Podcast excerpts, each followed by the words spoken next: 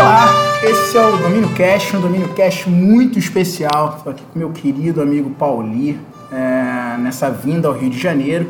Tive a oportunidade de, de encontrá-lo aqui, né? O Paulo estão em recesso, se não me engano, na UFRJ, mas mesmo assim o Paulo marcou comigo aqui e a gente está num espaço muito legal. Queria agradecer imensamente a Asas Rio, Ambientes de Saberes e Aprendizagens em Saúde, da Secretaria Municipal de Saúde da Prefeitura Municipal é, do Rio de Janeiro. Vocês podem seguir o Instagram deles lá, é saúde Rio. Né? Lá também tem o um site da secretaria, tudo muito bacana.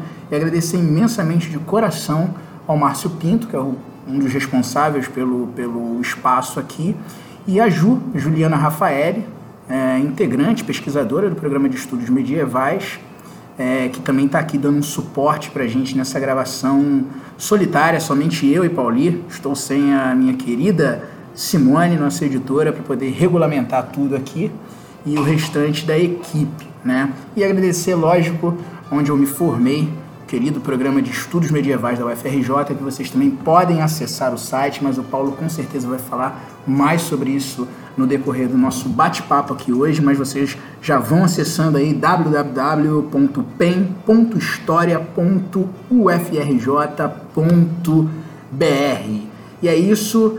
É, estamos também recebendo patrocínio do meu próprio salário por estar aqui no Rio de Janeiro, viajando, fazendo pesquisa e suportando esse frio maravilhoso da cidade maravilhosa. Paulo, sem mais delongas, como vocês todos sabem, aqui no Domínio Cast a gente é prosa, a gente é conversa, então eu conheço o Paulo há muito, muito tempo, a gente estudou junto e carinhosamente eu só consigo chamá-lo de Pauli. Paulo que é professor de História Medieval na Universidade Federal do Rio de Janeiro, é doutor em História Comparada, tem uma pesquisa muito bacana ali de Primeira Idade Média, em livros publicados, que a gente vai conversar mais sobre isso também, e é um dos coordenadores do PEN UFRJ, juntamente com a queridona Andréa Frazão e a queridona Leila Rodrigues, que também brevemente será entrevistado é, por todos nós aqui. Pauli, a palavra, a bola tá contigo, meu irmão. Vasco! Bom, boa tarde a todos, bom dia, boa noite. Enfim, é uma satisfação muito grande participar do Domínio Cash, certo? Por toda, todo o pioneirismo desse podcast na nossa área, pelo fato de ser coordenado por uma equipe que eu já conheço, pelo menos em parte, para além do Bruno, né? Pessoas que me acolheram muito bem em Sergipe recentemente, quando eu estive num evento organizado pelo Insignia e pelo próprio domínio, né? E, sobretudo, para mim, que sou absolutamente fascinado pelo podcast no último ano e meio, foi certamente a coisa que nova que eu mais fiz na minha, na minha vida profissional e pessoal foi ouvir podcast e aí fico ao mesmo tempo fascinado, feliz, também fico com um pouco de medo, né? um pouco tímido, mas muito satisfeito com o convite. Espero que a gente possa conversar sobre temas relativos à pesquisa, ensino, docência, o momento político, né, acadêmico que se vive nesse país e que, enfim, que a gente possa contribuir um pouquinho aí para para a divulgação desse novo tipo de mídia, para esse novo tipo de formato. Muito obrigado. Bom, vocês já viram aí que a coisa vai pegar fogo, né? Então, só depois da vinheta, né?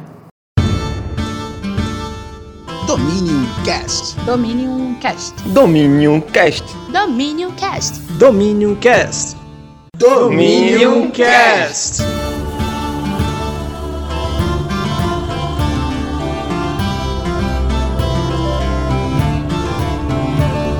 Voltamos, vocês já ouviram a nossa vinheta de sempre. Aproveitamos aqui para trocar a cadeira, tava fazendo um nheco-nheco, tique-tique, balancê. e a gente vai agora voltar. E Paulo, já, a gente já vai começar, bicho, como eu disse, pegando fogo, Paulinho. Aham. Porque aqui no domínio a gente tem alguns momentos Sim. específicos. A gente começa primeiro com a questão da formação, você vai ver que eu acho que isso é importante para os alunos, mas a gente tem um momento que é especial, que tem feito muito sucesso, que é o momento treta. E você, como é um cara do coração, já vai, primeira vez que a gente implementa isso, vai, já vai começar com o momento treta. Então, para começar, cara, eu queria te perguntar o seguinte, né, que você aí refletisse um pouco com a gente e passasse deixando seu registro quanto a isso. À frente essas mazelas sociais, esses ataques extremistas, inclusive a gente conversou muito no, no evento lá do Insigna Domínio, né, sobre isso na sua conferência. A gente deu mole, desculpa galera, a gente não gravou isso, depois a gente se arrependeu muito, muito, muito. Foi uma conferência maravilhosa, não é só porque eu estou aqui ao lado do Paulo, mas foi muito marcante para todos nós. Mas frente a todos esses ataques extremistas que a gente está testemunhando, inclusive não só no Brasil, acho que a gente tem que pensar isso mais globalmente. O mundo está dando uma reviravolta muito estranha, por sinal. E aí fica uma questão, e eu acho que é uma questão pouco debatida, talvez, mas que andou-se também levantando essa bola naquele evento do lançamento do seu livro com a Renata Nascimento uhum. na PUC Goiás, né?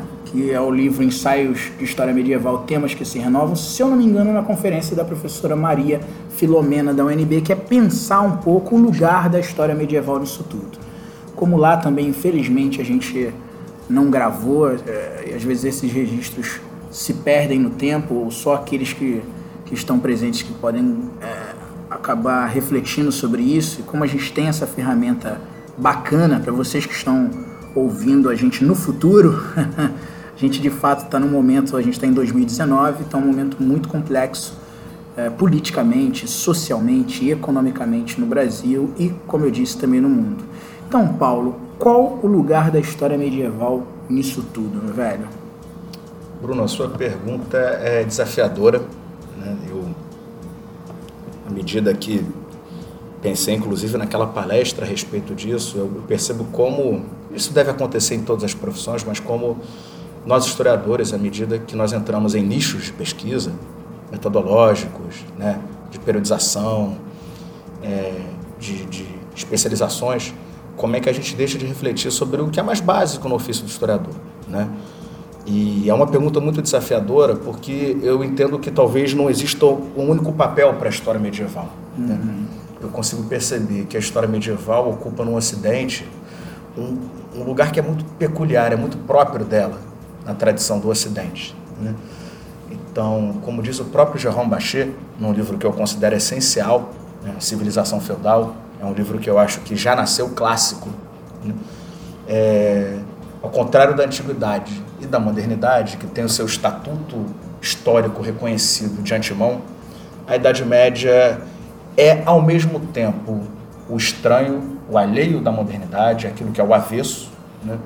Mas, por outro lado, e acredito, sobretudo para os europeus, também é, é as palavras de Michelet, né? aquilo que nos, nos, balança durante a noite, né? a nossa mãe, aquilo que alimenta os nossos sonhos. Né? Então ocupa esse lugar que eu considero muito ambíguo e que eu, com muita sinceridade, não enxergo para outros períodos históricos. Né? Antiguidade, por exemplo, eu a concebo basicamente como uma peça de museu.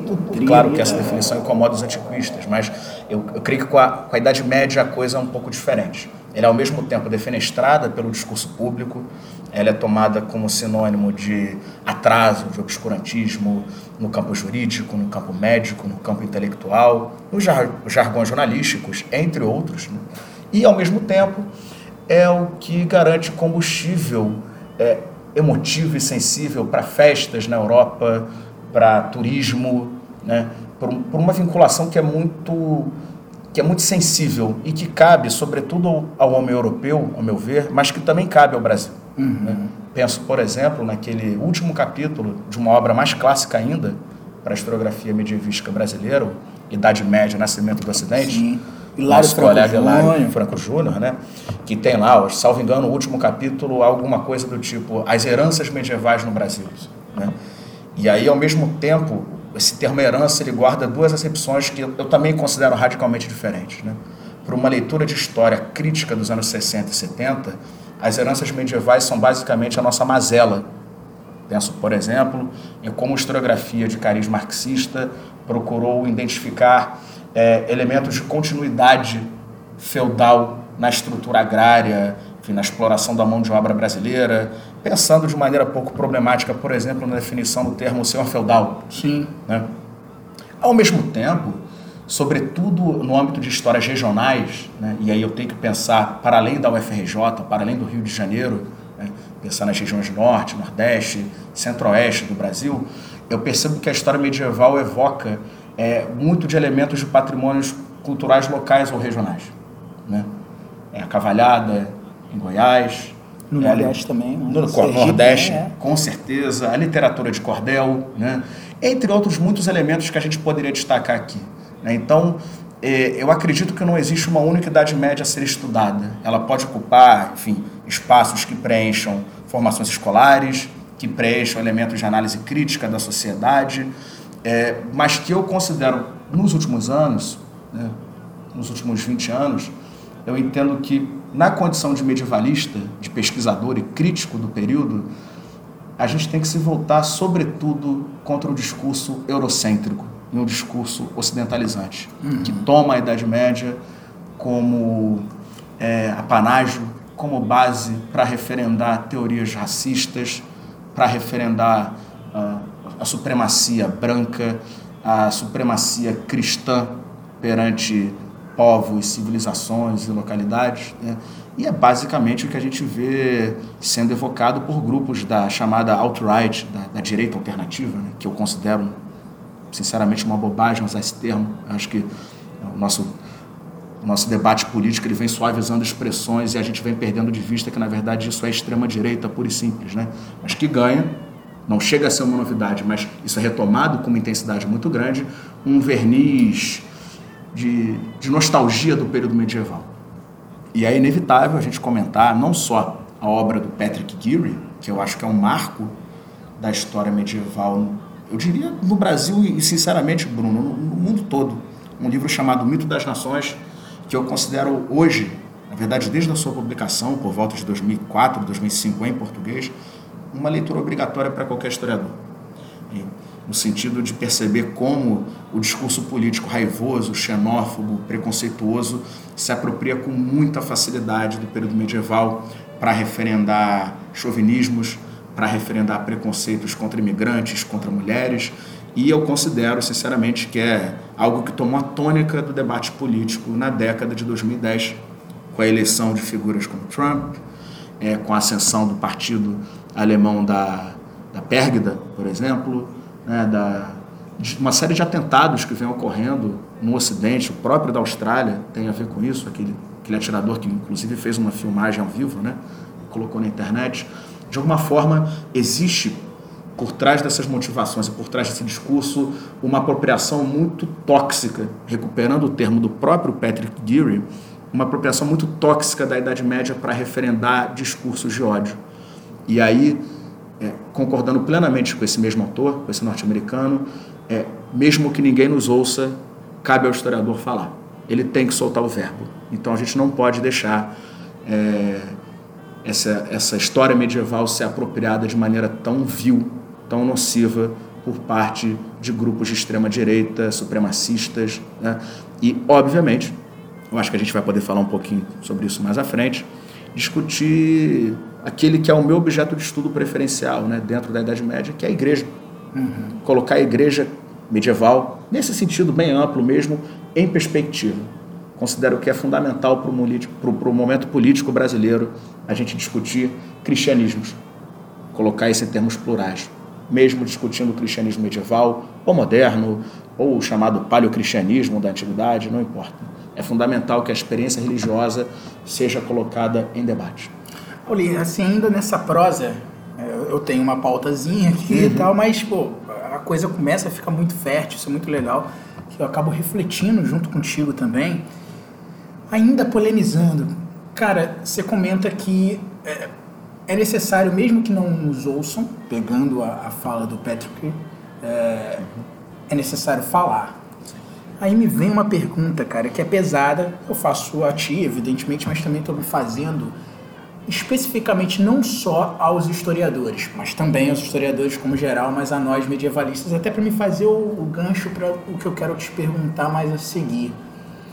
Cara, a gente tá preparado a falar, mas assim, é, é sério, mas no sentido é, lógico, né? Nós estudamos, nós temos metodologia, temos alguns uma excelente retórica, mas frente a essa mudança tão radical, cara, porque assim, é, eu estava recentemente, deixo aqui um abração para dois amigos meus e do Pauli, o André e o Kimon, a gente estava essa semana aqui no Rio conversando tal e discutindo política. Ele falou, cara, sei lá, 2007 a gente estava preparando é, eventos quando éramos pós-graduandos, é, tomando cerveja pós-aula, papiando, a gente não imaginava que a gente ia chegar. E o André alertou o seguinte, falou, cara, em 2015 a gente não imaginava que a gente ia chegar a esse ponto. Então as coisas de fato...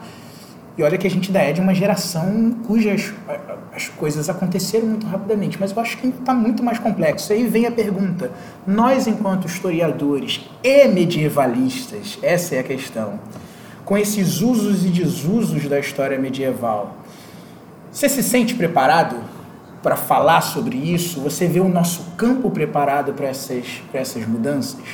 E lógico, né, gente, que é tudo sempre muito pessoal, são, são as nossas considerações pessoais nesse sentido, né? Vocês podem concordar ou discordar, mas é o que tanto Paulo como eu a gente pensa nesse sentido. É, Bruno, eu vou te ser muito sincero. Respondendo primeiramente do âmbito pessoal, acho que você sabe disso, você já me conhece há muito tempo, talvez os ouvintes não conheçam ou não tenham reparado, e as pessoas se surpreendem quando eu falo isso, né? Eu sou uma pessoa extremamente tímida. Né? Eu sempre, eu era cronicamente tímido na minha adolescência, mesmo foi um baita desafio para mim, e você pode imaginar encarar minhas primeiras turmas de sala de aula, né? Enfim, foi, foi um baita desafio. E eu me considero ainda extremamente tímido, com a diferença de que eu aprendi a lidar com a minha própria exposição em sala de aula e ambientes acadêmicos. Então, apesar da timidez, apesar, por exemplo, do nervosismo em gravar um podcast, que é uma experiência que eu não tenho, é, a gente aprende a controlar né, a nossa fala, enfim, a gente, a gente desenvolve mecanismos para não se sabotar. Então, do ponto de vista pessoal, sendo muito sincero, eu não me sinto preparado para esses novos desafios. Mas eles estão sendo colocados. A gente, eu tenho que encarar. Eu tenho que superar minha timidez, que é crônica, e fazer algo, por exemplo, que um grande colega nosso, um grande amigo, também do PEN, organiza, o professor Rodrigo Rainha, que do alto dos seus 2 metros e 5 de altura, ele já aos 4 ou 5 anos, talvez mais, agora me falha a, a data, ele vem organizando passeios públicos pela cidade do Rio de Janeiro, né? É, trazendo história de bairro, trazendo uma reflexão crítica sobre o homem, o espaço, isso numa cidade como Rio de Janeiro, em que o processo de gentrificação, o processo de formação de uma cidade do século XXI vem andando a passos largos, então acompanha-se ao mesmo tempo gentrificação e necropolítica, né?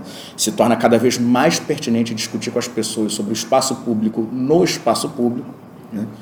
é, onde se desenvolvem sociabilidades, onde se desenvolvem temporalidades diferentes, onde as pessoas se esbarram, né?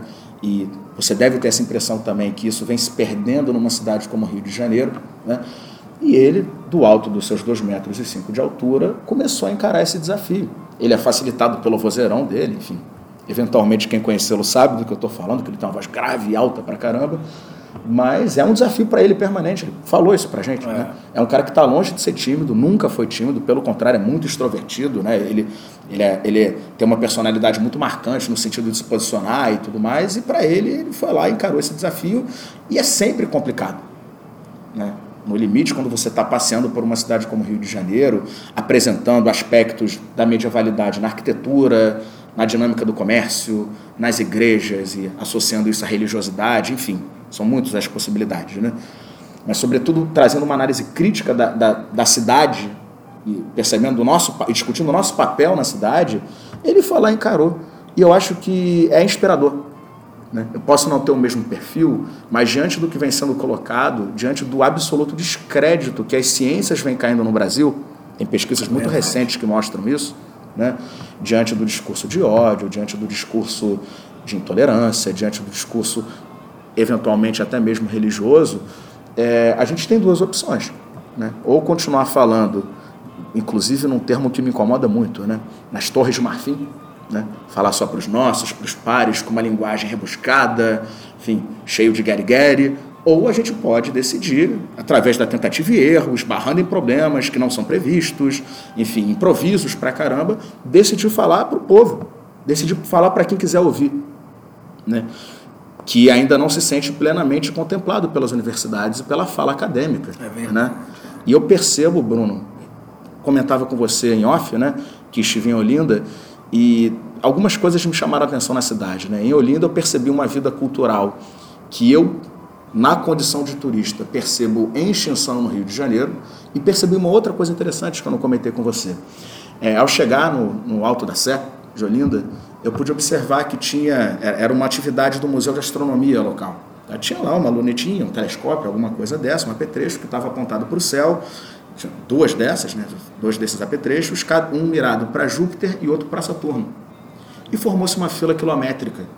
Sem que as pessoas precisassem explicar muito, tinha, claro, dois monitores para os interessados, como eu, que tem perguntas um pouquinho mais curiosas a fazer, que, né, que eu me interesso pelo assunto, por exemplo, que eles estavam lá super dispostos a perguntar, mas estava lá, uma uhum. coisa feita de graça, por uma instituição pública, e as pessoas se interessaram. Sei que se fosse necessário uma grande propaganda, alguma coisa desse tipo, porque as pessoas têm curiosidade. Né? Então, é, de fato, é, é, isso, é na cara e na coragem mesmo. A gente tem que se apresentar em associação de moradores, tem que procurar parceria com igrejas, é fundamental discutir Idade Média, discutir história e trazer esses temas a rebote racismo, preconceito, intolerância, com quem nos quiser ouvir. Concordo contigo. A gente, a gente luta contra forças muito poderosas, que têm inclusive apoio financeiro muito maior do que a gente é capaz de fazer. Só que eu considero que hoje é basicamente um, um, uma disputa pela sobrevivência do pensamento científico, que a gente sabe muito bem que está longe de oferecer certezas. Pelo contrário, né? Ele, na verdade, é provisório, enfim, é questionador. A gente sabe, todos nós sabemos, os ouvintes sabem também, que, que traz dor de cabeça, que traz aflição, enfim, mas que diante da alternativa que se coloca, de muitas certezas e, e, e, e tolerâncias mesmo, violências as mais diversas, no discurso, no plano prático, né, é, todas amparadas em certezas muito poderosas, eu acho que é o que tem que ser colocado. E a gente tem que encarar isso sim, através de visita guiada, através de palestras feitas para um público para o qual a gente de fato vai ter que adaptar na hora, no improviso, a nossa fala, vai ter que procurar referências né, para explicar processos como de Foucault, de Bourdieu, de uma outra forma. E esse, para mim, é o meu maior desafio e eu considero cada vez mais pertinente a gente fazer isso. É, tem uma outra coisa, Bruno, que eu considero essencial. É, eu estava pensando, inclusive, em oferecer uma disciplina esse semestre fora da UFRJ, fora mesmo, no âmbito externo. Uhum. Eu refleti e considero que também é importante ocupar a universidade. A universidade tem que estar com os alunos ali. Os alunos têm que estar ali, dentro da sala de aula também. Tem que estar fora, preenchendo espaços em disputa, espaços públicos, concretos, simbólicos, mas também dentro da universidade. Eu tenho a impressão de que se a gente abandonar o FRJ ou a UFS ou qualquer outra universidade federal ou estadual pública, é, é, trocando-as por essas outras, por esses outros tipos de atividade, a gente também enfraquece uhum. as nossas instituições. Sim. A gente tem que estar lá para cobrar o papel higiênico no banheiro, a gente tem que estar lá para cobrar a falta de energia, a gente tem que estar lá para cobrar o salário atrasado dos, dos técnicos e o que mais for possível, um bandejão decente para os alunos, né? porque isso faz diferença. Isso é importante. Então, o desafio é enorme. Eu, sinceramente, não sei se, se tem uma resposta possível, mas diante desse leque de opções que eu vejo colegas como o Rodrigo Rainha, como você e o seu grupo do domínio oferecendo a alternativa de um podcast que, que pode ser ouvido em circunstâncias muito diferentes, antes de dormir, como eu gosto de fazer. É, tem gente que ouve tomando banho, lavando louça, na academia, no, no ônibus, não importa, né?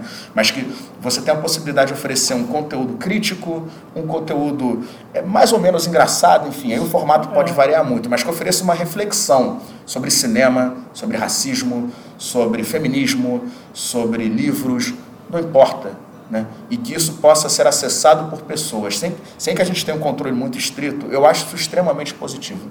Temos que procurar.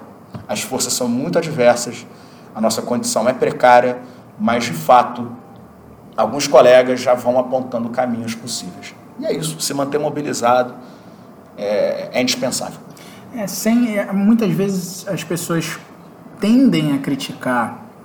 É isso que você está falando, de olha, vamos ocupar espaços diferentes da academia, porque é, muitas vezes o que acontece é um extremismo, né? Como você colocou, não se trata de ocupar os espaços públicos, entender as disputas, também não adiantaria abandonando a universidade. Sim. Mas é fazer essa ponte, esse, esse diria esse jogo mesmo de trocas culturais, de trocas de perspectivas, ocupando a sala de aula, entendendo que a sala de aula é onde de repente você vai entender aquilo em teoria e vai aplicar aquilo na prática do lado de fora, né? O, o, o Rainha, o que a gente estava comentando aqui, que o Paulo estava comentando, é sobre o famoso rolê, né? O rolê carioca, que inclusive depois teve é vinculado à Universidade Estácio de Sá. O, o Rodrigo Rainha é professor da Universidade do Estado do Rio de Janeiro, a UERJ, também docente na, na Estácio de Sá. E eles também teve um, um, sucesso tão grande, se não me engano, aqui na, na, na, cidade do Rio, que também se tornou o evento nacional, o evento nacional sim. que esteve lá em Sergipe, esteve em Aracaju. Exatamente. Rodrigo esteve fazendo é, isso lá. Inclusive, esse dos Santos que o Paulo está comentando foi uma atividade de extensão de vocês do, do PEN, não é? Perfeito. Feito o programa com o professor André Frazão, isso. com o professor Rodrigo Rainha, que fizeram uma espécie de rolê alternativo, né? É, discutindo, é, no, partindo do centro da cidade, apresentando espaços de religiosidade associados aos santos. Então, conventos, igrejas, né? E foi uma experiência riquíssima. É, é fundamental procurar isso. Paula, fala um pouco pra gente né, dessa tua experiência como, como um dos coordenadores. O PEN tem uma característica muito bacana de, de, de, de atividades de extensão. O PEN sempre teve. Eu, a gente entrou no PEN praticamente junto, você Perfeito. um pouco antes, acho que um ano, dois anos uhum. antes que, que eu.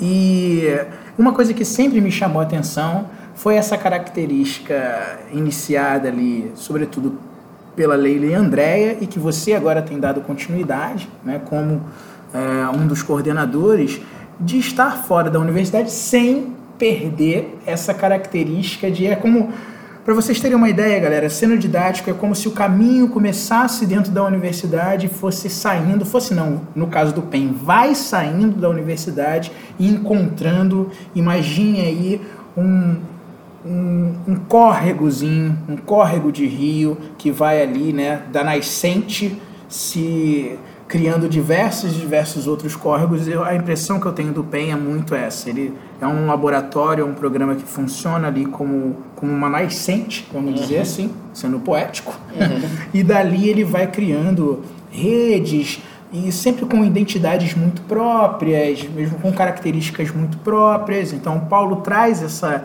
energia diferente por ser mais jovem, essa coisa toda. Então, fala um pouco sobre esses, esses eventos, esses projetos de extensão que o PEN tem agora, inclusive, em atividade. Nós estamos, inclusive, queria que você falasse também um pouco sobre a Semana de Estudos Medievais. Excelente. Dentro desse, desse, desse bolo, desse balaio aí, Paulinho.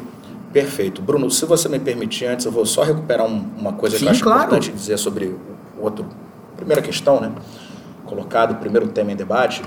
Eu acho que é fundamental também que você, Bruno, que a Luísa, que os colegas do Domínio, do Domínio Cash, que todos nós procuremos nos envolver com o debate público para além da nossa condição de historiador. Assim, eu acho que é fundamental você procurar uma associação que ajuda animais de rua, que ajuda a população de rua, se você pudesse envolver com a associação de bairro, ou seja, que, que aquilo ali não seja guiado pela sua condição de, de cientista social Sim. e de historiador né? exatamente para a gente poder ampliar as perspectivas e, inclusive, absorver o que for necessário diante de. Porque essa mazela é muito ampla. Essa mazela, obviamente, é, ela não afeta nem de início apenas as pesquisas, o ensino e o conhecimento acadêmico. Né? É, a gente volta para um cenário de penúria, Bruno, e você sabe disso muito bem, que nos lembra de maneira muito triste, mesmo vergonhosa, uma sensação horrível do que a gente via no final do governo Fernando Henrique, lá por volta do início dos anos 2000, é. onde o Brasil, quando, desculpa, o Brasil batia recorde de, de população com fome, quando a, a estima do povo brasileiro era absolutamente solapada por um projeto econômico que se impôs na ocasião.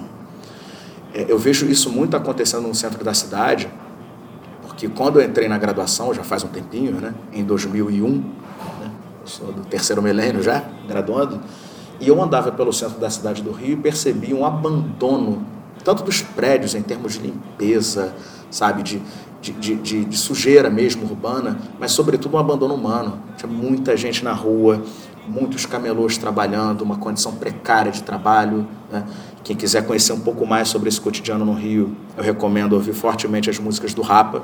Né? O Rapa tem a ver com isso, inclusive, né? o termo tem a ver com o momento em que a polícia ou a guarda municipal vem tomar as mercadorias dos, dos vendedores ambulantes e tudo mais.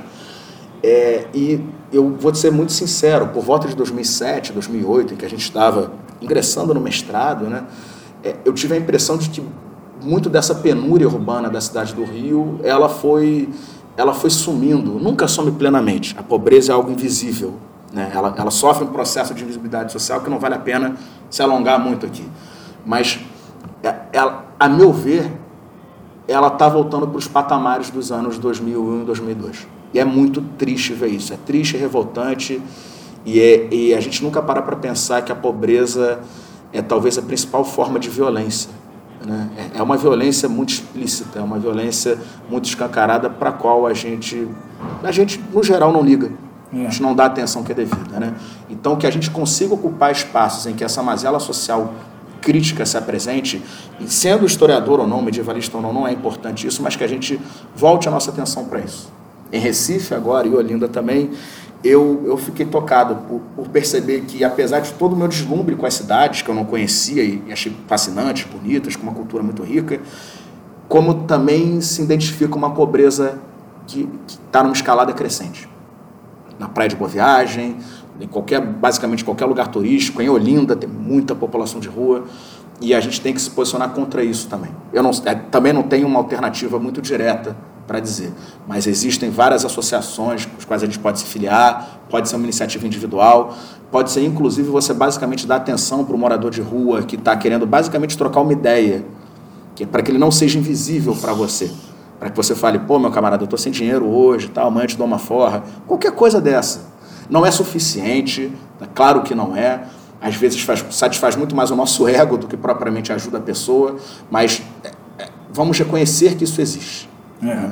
E aí, recuperando, voltando à questão do, do, do PEN, o PEN tem um programa de extensão desenvolvido no âmbito do Instituto de, de Filosofia e Ciências Sociais, né, desde 2005.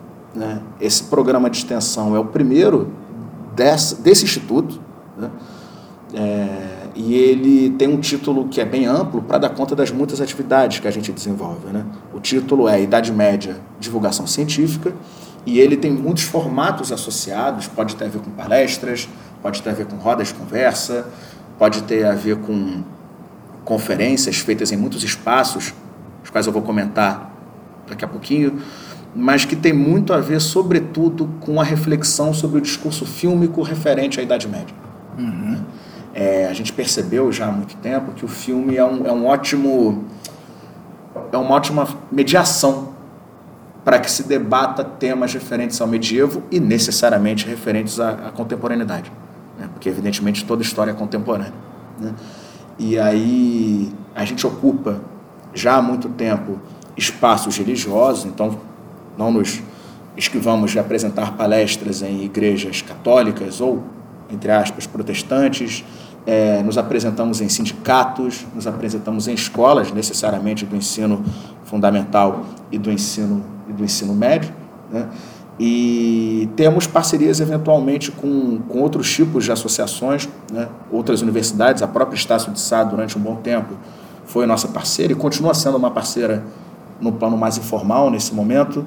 E a nossa ideia é sempre ampliar. Hum. Colégios, escolas, associações de moradores, é, o próprio instituto em que a gente está fazendo esse podcast vem, vem se aproximando do PEN, do ponto de vista institucional, então a gente vem procurando, é, de alguma forma, articular uma parceria mais estreita com a própria Secretaria Municipal de Saúde, sobretudo com o citado coordenador Márcio Pinto né, e com a professora Juliana Rafael. E sim, são muitos desafios que são colocados por esses públicos. Né? A gente pode dar aula tanto para um, uma audiência ou uma conferência para uma audiência de é, ex-funcionários do Sindicato dos Servidores Federais da Justiça do Rio de Janeiro, que é o CISEJUF, localizado aqui no centro, quanto para alunos de 11, 12 anos que estão iniciando né, parte da sua escala no ensino fundamental, debatendo Idade Média a partir de filmes, eventualmente de séries também. Então, fizemos um ciclo de debate relacionados ao Game of Thrones, né, que, que foi um sucesso danado. Em dado momento, fizemos um ciclo de debate relacionados às princesas da Disney. Você pode imaginar o alvoroço que isso causou, né? porque é uma referência para um, um, público de uma faixa etária absurdamente grande. É, é verdade. Né? É. Vai desde criança até pessoas que têm a nossa idade e eventualmente até passam disso. Né? Então a gente se apresenta onde for possível, sabendo que, enfim, é, nem sempre as coisas saem como esperado, enfim, né? às vezes é, o próprio apresentador pode faltar, às vezes falta espaço para você projetar o filme, mas a gente procura esse desafio que já nesses quase 15 anos já conseguiu criar uma base é, e um grupo sólido o suficiente para que a gente passasse a oferecer produtos. Né? E aí talvez o, o grande produto organizado pelo PEN no que concerne a extensão universitária é o catálogo fílmico. Né? A gente tem três volumes de catálogo fílmico. O primeiro está disponibilizado na própria página do PEN, totalmente gratuito, está lá em formato PDF. Né? O segundo e o terceiro volumes estão impressos e vocês podem entrar em contato com o próprio PEN para saber como adquiri-los. Né? É, como se organizam esses catálogos? Eles são fundamentalmente organizados pelos coordenadores. Né? As primeiras versões do catálogo foram organizadas por Leila e por Andréa a partir do terceiro, sobretudo, eu passei a, a organizar as atividades de confecção do catálogo e eles consistem basicamente num conjunto de dezenas de fichas fílmicas selecionadas pelos estudantes vinculados ao PEN, seja, graduandos, mestrandos e doutorandos, que a partir de uma determinada formatação de catálogo fílmico, com, aquelas, com aqueles pré-requisitos necessários, né? gênero, é, minutagem, é, ano de produção, local de produção e etc., desenvolvem né, e oferecem nessas fichas fílmicas é, possibilidades para o uso desse filme em sala de aula e, eventualmente, até fora de sala de aula. Né? Nada impede, aliás, é muito comum que pessoas que não são professores adquiram esse catálogo porque têm interesse tanto em cinema quanto em Idade Média. Né? É, e a gente está preparando, inclusive, agora o quarto catálogo fílmico, que segue basicamente a mesma dinâmica. Né? Os, os orientandos, tanto meus, quanto da Leila, quanto da Andrea, é, se mobilizam em grupos de trabalho. E aí, é claro que hoje, já chegamos ao quarto volume, a gente tem que pensar a medievalidade no cinema de uma maneira bem mais ampla. Então, uhum. a princípio, era muito fácil achar filmes com temática medieval. Feitiço de Áquila, né? Excalibur. Excalibur, é, O Incrível Exército de Branca Leone, né? Agostinho, Santo Agostinho, entre muitos outros. Né? E claro que hoje a gente amplia um pouco o leque de opções, pensando em animes ou animes, pensando filmes é, de temática eventualmente cyberpunk ou de, de, de, sobrenatural fantástico que envolvam lobisomens, demônios, desde que seja possível associá-los à temática medieval. Uhum. Isso também passa pelo nosso crivo. Esse grupo de trabalho, e aí eu não sei dizer sinceramente, Bruno, de cabeça, quantas pessoas participaram desses três catálogos, mas eu posso colocar aí na casa de dezenas, eu chutaria por, por baixo, pelo menos 40 pessoas Porque já... também tem a ver com, com discentes que passaram Exatamente. pelo programa de estudos medievais, né, Paulo? Exato. Fica como uma espécie de formação estendida uhum. da guerra. Quer dizer, não basta para a gente que os alunos que têm bolsa de iniciação científica ou de extensão, bolsistas PIBEX, né, que eles participem de congressos, que eles participem dos eventos mais formais. O nosso interesse é prepará-los para esse tipo de voo, para esse tipo de ambição maior que a universidade tem que ter. Né? E acredite, dá muito trabalho. Dentro dessa, dessa construção desses me veio uma curiosidade aqui, uhum. dentro dessa metodologia que você descreveu. Uhum. A teoria vem antes da prática ou a prática ajuda a teoria? Vou, vou me expressar melhor, porque como o PEN, no final das contas, faz isso lá do lado de fora, vocês primeiro pensam o catálogo ou é saída de vocês é, sei lá, num evento numa igreja, na, na, no Barão de Taquara, como na igreja batista de lá, uhum. vocês apresentam um filme, e a partir disso vem um insight, putz, caramba, olha, vamos inserir isso aqui ou não? Ou na verdade o catálogo serve como esse, esse guião mesmo? Em algum momento teve esse tipo de. A pergunta é excelente, Bruno. Eu tenho a impressão de que o catálogo surgiu é, como uma espécie de suporte É, depois de algum tempo com esse tipo de dinâmica já consolidada. Uma legenda áurea. É, quase isso. Bom, percebendo, inclusive porque a gente passa ao final de cada evento uma espécie de ficha de avaliação, que é anônima, para que a gente tenha uma espécie de feedback, né, de, enfim, que a gente possa perceber se a coisa fluiu. E eu sei de todos os problemas que um questionário desse coloca. Uhum. As pessoas eventualmente podem não ter gostado, mas não vão se expressar em termos tão né, expressos, mas evidentemente a gente, tem, a gente estabeleceu algumas formas de controle de, de qualidade com muitas aspas, uma expressão que eu não gosto, mas dá conta do que eu quero dizer. E eu entendo que as duas ou três primeiras versões do catálogo são feitas baseadas uma espécie de lastro de um conjunto de atividades desenvolvidas e exibições feitas ao longo de, sei lá, 5, 6 anos. Entendi.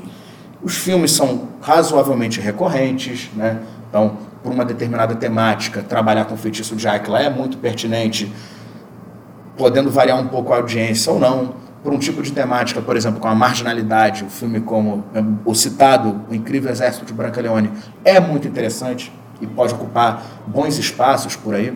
Tá? Mas eu diria que primeiro veio a prática de oferecer em palestras, conferências, minicursos e oficinas, e através do cinema a possibilidade de, de discutir Idade Média com o público para além do acadêmico.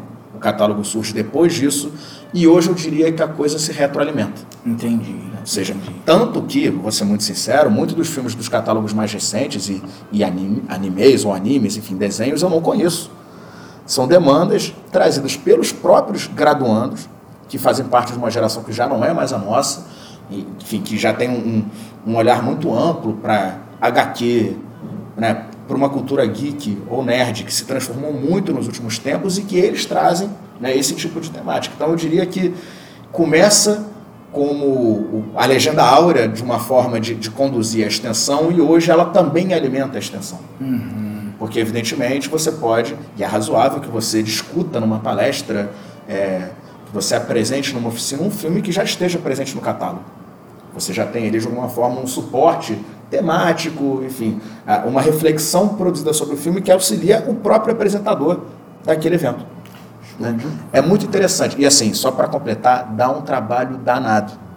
Eu sempre comento isso com o Bruno, acho que eu comentei isso na conferência lá de Sergipe. É, é, em termos de progressão salarial, eu sempre gosto de falar isso com meus orientandos, não é para me autovalorizar, nada disso, né? Mas é impressionante como a universidade ainda, ainda valoriza muito pouco a formação dos graduandos. Né? É, eu me lembro que assim que entrei na FRJ, participei de uma reunião em que se projetava um barema, né? Enfim, um quadro que explica a pontuação necessária para que o professor possa progredir na carreira. Claro que aquilo me interessava, né? porque progressão significa também aumento salarial, vamos combinar. E aí eu percebi que do ponto de vista de, de produção, isso ficou para mim foi escancarado em como a universidade ainda precisa se debruçar seriamente sobre extensão e formação de graduandos. Né? Se eu produzisse um artigo, e não importa a classificação do artigo, para motivos de, de progressão, eu ganhava cinco pontos.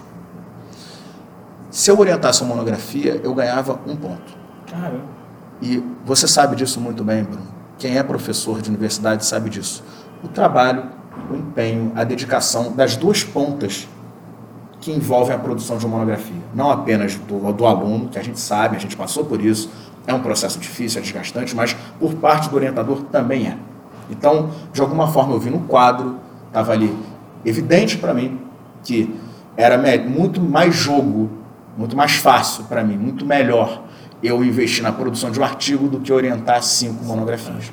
Que dá um trabalho, Que dá muito trabalho, porque evidentemente são pelo menos duas pessoas dialogando e que tem temporalidade, tem ritmos diferentes, tem níveis de exigência, desculpa, de exigência. Exigência. Isso aí, diferente. E que, bom, a gente tem que se adequar. Né? Problemas. Problemas. do toda a caminho, ordem né? que a gente teve a oportunidade É. de conversar um pouquinho também na conferência. Né? Então, é, é, a gente no PEN, a gente tem um perfil, e você sabe disso, né? e acho que o PEN consegue fazer escola com isso, talvez seja a grande virtude do programa, depois de 20 anos de, de trajetória sob orientação da Leila e da Andréia, os quais eu me somei em 2014, ou seja, cinco anos, é, eu acho que se o, o PEN tem uma marca, é mesclar uma pesquisa de qualidade, uma pesquisa que tem referência internacional, esse próprio evento que a gente vai mencionar daqui a pouco é um evento de alcance internacional, a Semana de Estudos Medievais, mas ao mesmo tempo não abrir mão e eu diria colocar em cada vez maior evidência a formação dos graduandos. A nossa preocupação é essa. A nossa preocupação é que qualquer um que tem interesse e disposição em participar de todas as etapas de formação acadêmica possa fazer isso através do PEN. Dá trabalho para o aluno? Com certeza. Dá trabalho para o orientador? Igualmente. Tá? Também dá. Mas a gente quer que os alunos possam eh, vivenciar a universidade no seu sentido mais amplo. Né? Isso se torna particularmente positivo quando, nos últimos 15 anos, mais ou menos, por conta de ações do governo federal, eu diria que o público de história, eu não vou dizer para o público universitário, mais amplo com certeza, né? mas me atendo exclusivamente ao âmbito do público universitário de história da UFRJ, ele se diversificou imensamente, alcançando outros estratos sociais, né? é, é, tá fazendo da UFRJ, sobretudo do IFIX, você sabe disso muito bem, um lugar preto, né? um lugar de, de, de, gente pobre, de gente humilde, que traz demandas diferentes que traziam na minha própria época. Né? E isso teve sobre mim, eu já comentei isso contigo em off em várias ocasiões, isso teve um efeito é, é, na minha figura, hétero, cis, classe média, branco, um efeito muito positivo. Foi a minha forma de conhecer a sociedade mais ampla, que na minha condição de morador da Tijuca eu não conhecia. E eu não conheceria de outra forma. É. Né? Então, Nesse momento, eu diria que é cada vez mais fundamental que a universidade olhe para os seus graduandos. Não só por uma questão de vulnerabilidade, porque aquilo que for atacado em termos de corte afeta primeiro eles e depois a gente. Né? Os professores vão ter os seus salários cortados eventualmente depois de, de acabar a bolsa, depois de acabar a estrutura terceirizado, mas também porque a gente agora consegue trazer, com todo o desafio inerente a isso, é, é um, um, um espectro social muito mais amplo, muito mais rico do que era a universidade para os anos 90, para os anos 80, incomparavelmente. De fato, a universidade há 15 anos atrás, quando, quando a gente estava na época, Sim. ela se torna mais universal. Sim. Né? Mais universalista, Sim. inclusive. Né? Ela, ela tende a entender, a Sim. entender, é isso mesmo, e atender a sociedade brasileira, a sociedade, as sociedades dentro das regiões específicas. Sim. Agora a gente também tem um aspecto, não sei agora, mas eu agora pelo menos há uns 10 anos atrás, um fenômeno que, também migratório de alunos. Uhum. Isso também trouxe uma diferenciação, né? uma diferenciação sim. cultural sim. que é sempre muito interessante. Sim. A gente tende a conhecer melhor a gente quando a gente passa a observar o outro. Perfeito. Isso tudo é muito fundamental. Perfeito. Isso tudo que o Paulo está falando, eu não sei como isso vai ficar, mas assim, a universidade, a gente tem que falar aqui da universidade pública e federal, porque somos vinculados, então acho que eu, não entenderia de outra forma, mas ela é cunhada, ela é fincada num tripé que é muito interessante, que uma certa ordem seria pesquisa, ensino e extensão. Perfeito. Né? É, ou você, vocês podem inverter, a gente inverteu aqui inclusive isso, a gente uhum. começou pela extensão. Sim. E agora eu queria pensar um pouco contigo sobre a questão da docência. Uhum lógico, nenhuma dessas perguntas aqui foram, foram. Na verdade, a gente só tinha quatro perguntas e a gente está aqui papeando, como foi, como era esperado do que é o domínio cache, mas eu entendo que esse problema que a gente tem visto de extremismos e de acessos que a gente tem, eu acho que de, de certa forma também os extremismos contribuíram de certa maneira para a gente abrir os olhos e começar a tentar, peraí, olha, estão falando aí que a gente não faz nada, Sim. a gente faz, vamos mostrar né? Vamos perder aquele recalque de que a gente não tem que divulgar o que a gente faz, né? Lógico, é um extremismo de direita que é o foco principal da nossa luta, da nossa resistência, mas a gente sabe também que no caso específico, e aí eu vou ser bem específico, da história medieval, a gente sempre foi vinculado ao exotismo. Perfeito. Sempre, né? É, é, lugar de, de jogar o que se quisesse. Então, assim, antes de começar, é muito novo o fenômeno, de certa forma, de especialização em história medieval, Sim. história antiga também, Sim. né? É muito novo no sentido que a gente tem aí, apesar da primeira tese de doutorado ter sido defendida é, com a temática de história medieval, ou seja, a profissionalização, entre aspas, em termos de pós-graduação no nosso país, foi com história medieval. Sim. Né? Mas é, durante muito tempo é aquilo, não, quem é que vai dar aula de história medieval? Chama longo. Porra, né? Meu Deus do céu, caralho, quem é que vai dar isso? É, Vamos é, sortear aí. Lá, é, sempre foi assim. Né? E também, de certa maneira, ainda se aloca como menos importante Sim. dentro de outras pautas do que a gente Perfeito. chama de saber historiográfico. Uhum. Né? Eu não sei hoje se menos ou mais, né? mas os medievalistas tupiniquins eles acabam sendo acusados de eurocentrismo, como Paulo já demonstrou, que uhum. a Idade Média e o estudo da Idade Média tem derrubado isso. Agora, é evidente o termo é cunhado para se entender determinada região, uhum. isso não significa que quando se torna um, um, um conceito historiográfico ele não possa estar ou, ou, ser refletido em outras partes, né? Sim. Aí acusam-nos de, de, reforçar o discurso colonialista do passado e por aí vai. Uhum. Né? Talvez, diria eu aí nessa essa minha divagação, um pouco menos os colegas marxistas que trabalham em história medieval, mas que mesmo assim acabam visto pelos pares como fora da realidade, né? O que Sim. não deixa de ser uma piada sem graça, porque muitas Sim. vezes os marxistas de história medieval são aqueles que estão, talvez, né, pensando mais nesse sentido. Então, mesmo que em história medieval a gente tenha hoje reconhecidamente pautas como gênero, identidades, né, que são temas que estão na crista da onda atualmente, que também são jogados para o balaio do exotismo, queria que você falasse um pouco aí para a galera como você vê isso tudo, ou seja, essas disputas. Aí com certeza você vai entrar no Bourdieu aí nesse caso, é, né, vai ter que passar um pouco pela discussão de capital simbólico, essa coisa sim, toda. Sim. E como você acaba pensando isso também em sala de aula, Paulinho? Ou seja, são, no final das contas, duas perguntas, né? Uhum. Você forma professores de história, você não está aqui é, na UFRJ, aqui no Rio de Janeiro, formando só. Aliás, eu acho que, como te conheço bem, tua menor preocupação é formar medievalistas. Sim. Sua preocupação é formar cidadãs, cidadãos, formar professores uhum. de história, professoras, mas o outro lado também é complicado, né? Essas disputas que, gente, são inerentes à universidade. A universidade não é um mar de rosas, né? não é tão perfumada muitas vezes como se parece, existem conflitos muito pesados dentro Sim. dos campos, e história medieval está ali dentro, antiga está ali dentro também, e Sim. a gente passou, sei lá, uns três anos, quatro anos atrás, talvez, um pouco menos, Sim. com a BNCC Sim. Inclusive, era um outro contexto de governo, acho que também Isso. tem que deixar claro. Saudade BNCC. É, saudade, saudade dos debates da BNCC. Que BNCC quando era o nosso problema. É. Antiga e medieval, então foi um problemão. Paulo já estava inserido como professor, eu já estava inserido como professor nesse campo.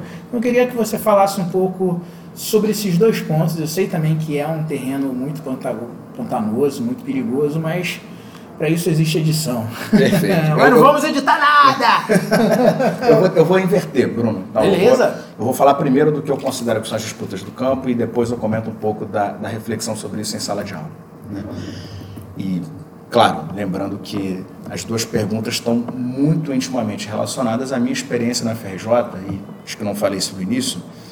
É, basicamente, basicamente não, efetivamente toda a minha formação é feita no âmbito da FRJ graduação, mestrado e doutorado pelo programa de pós-graduação em História Comparada, né? e, e, onde, inclusive, hoje eu sou professor também. Né? Então, é, eu sou absolutamente cria é, dessa instituição. O estágio você fez, inclusive, também no, no CAP, no, CAP, no Colégio né? de Aplicação da FRJ, sim, exatamente. Então, é, todas as mazelas e, e potencialidades estão mais ou menos associadas à minha formação. Né? idiosincrasias, está tá tudo associado a isso. Eu não, eu, não, eu não posso dizer que um período na UF, ou na Universidade Rural do Rio de Janeiro, enfim, ou fora do Brasil, que eu não tive essa experiência, me, me formaram. Né? Eu sou efetivamente cria da FRJ. É, a gente sabe muito bem disso, né? eu comentava isso com os meus orientandos, que é, esse discurso de que vão destruir a educação, estão acabando com a educação, a gente comenta para fora da universidade. Né? E, e, acho que é um discurso muito válido. Né? Do ponto de vista interno, como o Bruno já comentou, e nem precisa se alongar tanto em Bourdieu para falar de campo, a gente sabe que, seja por alocação de recurso, seja por visibilidade, seja por vaidade, seja por, por questões que podem ser absolutamente picuinhas e, e, pessoais mesmo, né? porque são pessoas que convivem 20, 30 anos por aí, se esbarram em congresso e dividem turmas e tudo mais. Enfim, isso deixa vestígios e rastros e tudo mais. É, a academia está longe de ser um mar de flores. Né? Eu, inclusive, Bruno, tenho um, um, uma preocupação também crescente, sei que você também tem, com saúde mental, tanto dos alunos quanto dos professores. Né? E sei que parte dessa nossa dificuldade emocional em lidar com sala de aula, com os desafios que a universidade nos coloca, os problemas que ela nos coloca, tem a ver com um ambiente que pode ser é, adoecedor, inegavelmente. Né? Tanto que em dado momento da docência, da vida acadêmica, a gente começa a criar os nossos mecanismos de defesa, porque senão a gente embarca em uma operação perigosa. Perigosa mesmo, não estou conseguindo pensar em outro termo. Né? É, especificamente quando a gente fala de história medieval, é, é, fundamental lembrar de um artigo muito recente produzido por uma colega, professora da Unicamp, a Néria de Barros Almeida, salvo engano, está me faltando o início do, do, do, título do artigo, é um artigo de 2017, em que, acho que é Uma Paisagem em Crise, onde ela apresenta um aparente paradoxo. Né? Dos anos 90 para cá, é, do ponto de vista profissional, a história medieval e também a história antiga se consolidaram no âmbito universitário. Né? Temos quadros de professores de história antiga e de história medieval que fizeram suas pesquisas todas, ou em larga medida, em história medieval. Né? E aí conhecem questões metodológicas específicas, conhecem boa parte dos debates historiográficos, dominam esses debates. É, a minha geração e a sua, Bruno, inclusive, já tem a possibilidade de participar em loco desses debates fora do Brasil, nos Estados Unidos, sobretudo na Europa, evidentemente. Né? É, e, ao mesmo tempo, sobretudo por conta da BNCC, que escancarou isso para a gente, é, de alguma forma, é, a ampliação do número de congressos, a ampliação do número de publicações, a ampliação de quadros profissionais nessas duas instâncias de história antiga e de história medieval, ela não foi acompanhada é, do restante dos colegas de história, que de alguma forma ainda nos enxergam como retrógrados, como exóticos. Eu acho que exótico cabe sobretudo para medievalista. Né? Eu diria que o antiquista ele guarda uma aura de aquele homem clássico, aquele que domina Heródoto, domina o grego, que, que é aquele dicionário ambulante de latim e de grego, que sabe todas as mitologias, etc. Tá? Que é um clichê, mas um clichê que é difícil de se livrar. Isso, mas isso é um debate que cabe para quem é antiquista. Não vou entrar nessa seara, não. Tá? O medievalista, de alguma forma, ele ou é exótico ou ele é conservador. Isso é muito marcante na própria UFRJ. A UFRJ tem uma história que remete aos anos 70, né, de intervenção militar no próprio Instituto de Filosofia e Ciências Sociais, que em alguma medida contou com o apoio de professores, para colocar entre aspas, biônicos, né, e que foram vinculados às cadeiras de História Antiga e Medieval. Né. É, e aí, sobretudo na FRJ, eu tenho a impressão de que esse discurso de alguma forma se radiou por parte do Brasil, porque a FRJ acabou formando muitos quadros de professores que foram para outros campi, enfim, outras universidades, que é, é, se reforçou um estigma de que a história antiga e medieval são, com muitas aspas e com cuidado, colaboracionistas. Uhum. Né? Não é à toa que à medida que acontece o processo de redemocratização, também entre aspas, né? Combinar, de 84 em diante, por aí, um processo bem mambembe, nunca acabado, né? e a gente está vendo isso agora, é, vem uma geração de antiquistas e medievalistas muito determinada a mudar esse perfil. E aí eu estou falando, para pegar como exemplo mais evidente, obviamente as professoras que nos formaram, mas a gente pode ir longe. Professores como Renan Frigueto, e aí vai ser injusto porque eu não vou lembrar de todos, tá? Mário Jorge, é, basicamente todos se formaram pelo Hilário Franco Júnior na USP, na FRJ, na UF, né, que eu diria que são os talvez os primeiros polos de formação de pós-graduação do Brasil, né, Federal do Rio Grande do Sul também, e daí em diante.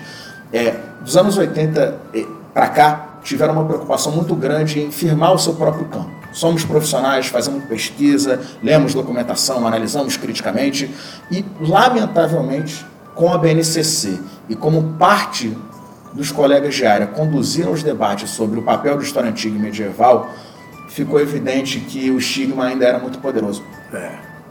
E aí eu concordo plenamente contigo. Foi, foi, esse eu diria que foi o primeiro choque que a nossa área sofreu. Tá? Foi um momento de autocrítica. Precisamos mudar. A gente trabalha, trabalha, labuta, tem contato lá fora, tem convênio, vai para evento e tudo mais, e, e, agita coisa, e não tem um evento a cada dois anos. Hoje você tem trocentos eventos numa mesma cidade, todo mundo organizando, e é, ainda mais com a internet agora, com né, chamada de vídeo, etc. Dá para a gente se organizar de outra forma, mas os nossos pares não nos viram desse jeito ainda. O que fazer para isso? Acho que a sala de aula se torna fundamental é fundamental que um aluno que assista a minha disciplina, ou a da Leila, ou a da Andréia, ou a do Gabriel Castanho, da Maria Beatriz, colega que acabou de entrar para casa, acabou de passar no concurso, o professor Paulo Pachá, né, para citar os da UFRJ, tá, gente? É fundamental que o aluno reconheça, através dessas aulas, da disciplina obrigatória, tanto de média 1 quanto de média 2, que, bom, é, pode não ser a matéria de predileção dele, uhum. pode não ser aquilo que ele resolva se especializar, mas ele tem que reconhecer ali que existe pesquisa, que a coisa é feita de maneira séria, que a gente trabalha com documento, que a gente analisa documentação, que a gente situa o nosso papel no debate público, que a gente se reconhece com todos os ônus e bônus como intelectuais, né? E aí eu acho que a sala de aula tem que ser reconhecida desse jeito. Eu me identifico com muita sinceridade, é, em parte uma resistência à história medieval ainda, que remete ao meu tempo de graduação. É, é, é, é difícil apagar esses fantasmas, é difícil é, é, mudar esse jogo. Eu acho que é um trabalho geracional mesmo. Né? Mas eu acredito, ou quero acreditar, que se daqui a 20 anos enfim, a gente tiver condições de avaliar Alô, isso com mais calma, alô futuro, né? Enfim, é, lá por volta de 2039, quase o Blade Runner 2, enfim, é, que a gente possa perceber que história medieval história antiga, mesmo para quem não é da área, são reconhecidos como, como campos de trabalho. A sala de aula é essencial para isso. E eu, sinceramente, tomo isso com muito cuidado.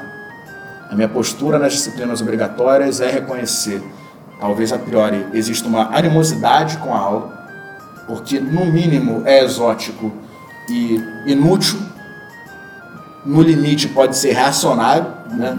mas se eu puder pelo menos desconstruir isso com os alunos mostrar que existem reflexões, existem sobre gênero, sobre poder e política, sobre discursos, sobre narrativos, a palavra super na moda, enfim, né? que, ou seja, se eu conseguir apresentar parte das tensões inerentes ao nosso campo para eles, eu, eu me considero satisfeito. Que o cara reconheça assim, não, tem pesquisa séria. Né? E aí existem bons manuais, o próprio Manual do Hilário, que é um clássico, o Manual do Bachê. Saiu é, agora do Marcelo Cândido, né? O Manual do Professor Marcelo Cândido. Existem muitas coletâneas muito bacanas e muito bem organizadas. É, só para lembrar um negócio que não acontece na Europa e nos Estados Unidos, basicamente tudo que se produz no Brasil é de acesso livre. Então, existem bons artigos de revisão, existem bons materiais para um primeiro contato para aquele sujeito que é, se dedicando à vida docente exclusivamente ou querendo associar isso à pesquisa, ele vai ter condições de partir de, de, de uma boa reflexão feita no Brasil. E isso existe no Brasil. Né? A, gente já, a gente já alcançou esse patamar. Eu diria, inclusive, Bruno, que né, talvez o próximo patamar, e esse de fato é um grande desafio, sobretudo agora, quando os recursos estão minguando, é a gente ser mais reconhecido lá fora. Uhum. Isso também é importante. Quer dizer, a gente já discute com os autores europeus, a gente já os lê. Falta os nossos textos chegarem até lá. Eu acho que esse é o, é o pulo do gato que a gente vai ter que dar. Talvez não caiba a gente. Eu, você, o professor Rodrigo Rainha, o professor Pachá, enfim. Caiba a, a próxima geração. E aí eu estou sendo extremamente otimista, porque a gente tem que ser, a gente tem que acreditar que terá, haverão novas gerações que vão dar conta de, de um, de, de um conjunto do quebra-cabeça que a gente ajudou a compor. Né? Então, a sala de aula é muito tensa. Eu sempre considerei, seguindo lá o. Acho que a reflexão do Derrida, que circula no videozinho do Facebook, super bacana, né? De entender a sala de aula como espaço de tensão. Né? Então não é agora da tia Teteia, que vovó viu a uva, nada disso. Assim, é, é pancadaria. Né? Vamos lutar essa boa luta. É, é, sempre boa de lutar, às vezes mais, às vezes menos, né? às vezes é muito desgastante. Vou falar tanto sobre isso.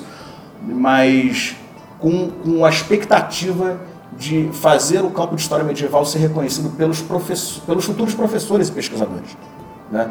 E reconhecendo que a gente trata de. que a gente problematiza os temas, que a gente deixou já há muito tempo, pelo menos desde os anos 60 e 70, de, deixou de ser o erudito exótico o cara que conhece toda a obra, sei lá, de São Tomás de Aquino, o sujeito que cita de cabeça a filosofia do Boécio, né? e que a gente está mais interessado em outras coisas. Tá? Talvez eu não saiba de cor toda a obra de Santo Agostinho, mas eu estou discutindo gênero, estou discutindo identidade, estou discutindo memória, poder, instituição. Isso me interessa muito mais. Né? O processo de formação da gente é muito diferente dos nossos antecessores. Né? Antigamente o pessoal conseguiu o título de doutorado depois de um culminar de uma carreira 20 anos, em que basicamente é, lia-se muito e lia-se sobretudo documentação. Certamente os, os alunos, os ouvintes devem ter tido contato com professores que são desse perfil. Né? O cara cita todos, toda a documentação que a gente conhece de maneira é, é, indireta é, e tudo mais, o cara conhece tudo de cabeça. Às vezes parece que o sujeito está mentindo. Né? O cara cita lá Políbio, livro tal, não sei o que, capítulo tal, e está citando lá um negócio super específico. Aí tu vai conferir e bate aquilo mesmo. Né? Não é o nosso perfil. Eu diria que a gente está bem menos interessado nisso, está interessado em, em partir por um debate ao mesmo tempo mais tenso e mais honesto com os estudantes. Eu li um texto sobre orientalismo e Idade Média, muito legal, de um autor chamado Richard Boulier, em que ele mostra que até a década de 60, os ouvintes de um público que tratava de cadeiras sobre orientalismo na literatura, na história, na arquitetura, enfim, nas, nas belas artes, que eram, uma, eram plateias, eram audiências muito dóceis, muito passivas. E que o Said e depois Said, Fanon, enfim, toda essa turma, é, eles acabaram fazendo com que a audiência passasse a ser cada vez menos passiva. E que, obviamente, essa primeira geração de professores que tem contato com isso só reclama. O que, que aconteceu com os meus alunos? Que não leem mais, estão me questionando. É, que é um dilema que acho que todo professor vive, né? Mas que essa virada de 60 para 70 é fundamental. E a gente tem que estar preparado para isso. A gente tem que estar preparado para um aluno que vai trazer uma demanda, que, que, que pode ser colocada efetivamente como mais urgente do que, desculpa, enfim, não é nada pessoal, falar Império Bizantino. Né? Eu acho que a nossa função, a nossa preocupação tem que ser tratar o Império Bizantino, o Império Carolíngio, os gênios bárbaros, a Igreja medieval como temas de debate público, com tudo que tem que se envolver aí. Paulo, tem um, um programa que eu gosto muito no Canal Brasil chamado Sangue Latino. Você viu que eu puxei aqui que eu queria uhum. lembrar o nome do, do autor. E assim, eu de fato acho, indico vocês a assistirem. Programa muito legal. E aí a, o clima em preto e branco, o negócio assim, eu tô me sentindo nessa porque a pergunta vai ser muito nisso, nesse ponto agora, né? Eu vou inclusive, ouvinte do MenuCast, impostar a voz. Por que história, Paulo? E por que história medieval? E essa pergunta vai muito é, a reboque disso tudo que você falou sobre essa coisa da sala de aula. Porque, de certa maneira, o aluno de hoje, vamos ser sinceros, eles mudaram muito do que era eu e você em termos de imaturidade, né? Uma galera, talvez eles tenham mais informação Sim. do que a gente, né? Porque a internet hoje a gente não tinha celular. É, com internet, que celular, celular isso. É.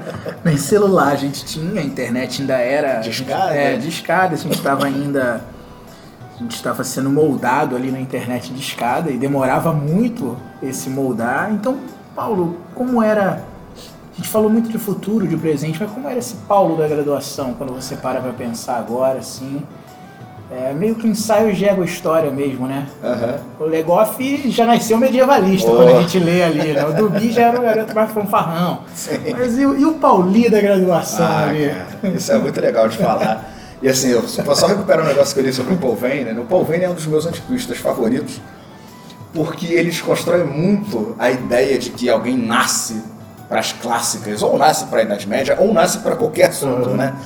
É, o Vane, inclusive, comenta lá que ele resolveu estudar a história antiga porque ele achou no jardim da casa dele, que ele morava na França, um pedaço de pedra que depois ele conseguiu descobrir através de uma catalogação que era um pedaço de pedra romana. e ele fala isso assim, de romântico, ele, ele torna o negócio o menos romântico possível, né? Foi basicamente o acaso que me fez ser antiquista, diz o Paul Vane. E é claro que eu estou tomando as palavras dele como é, né? É, e assim, eu, eu sinceramente acho que a gente procurar uma, um, estava escrito no Marktube, eu sempre quis estudar história medieval e tal. Acho que é uma tremenda forçação de barra. Aí tem sim um bom texto do Bourdieu para recomendar, pequenininho, chamado Ilusão Biográfica, que é basicamente o que a gente conta para a gente mesmo, né? Para que, que, que a gente veja, para que a gente veja é, uma narrativa minimamente coerente para a nossa trajetória, para que a gente não caia, né, no, lá, naquela operação de achar que é tudo ao acaso e aí também fica muito louco, vamos combinar, né?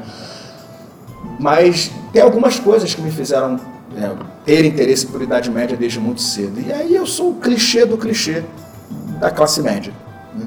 É, eu, desde muito cedo, tive, pela minha mãe, contato com livros. Meu pai nunca foi muito de ler, meu pai, eu diria que tem uma formação erudita, meu pai tem formação universitária também, mas nunca foi muito da leitura. Minha mãe era professora de história, antes de virar corretora de seguro, e eu sempre convivi muito com livros na minha casa. Né? E ela se formou, inclusive, onde, onde eu me formei também, onde eu trabalho, né? E, então, de alguma forma, sempre via minha mãe lendo antes de dormir, minha mãe comentando livros com os colegas, se reunindo, debatendo. Eu acho que isso teve uma influência, eu diria que é a primeira grande influência doméstica uhum. que eu tenho. Meu irmão também sempre leu muito, seguindo o exemplo da minha mãe.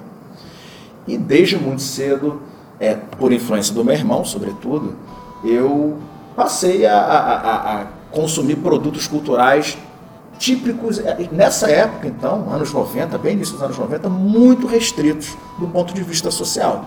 Eu jogava RPG, eu assistia séries tipo Arquivo X, eu consumia produtos históricos através de videogame, através de jogos de tabuleiro e tudo mais.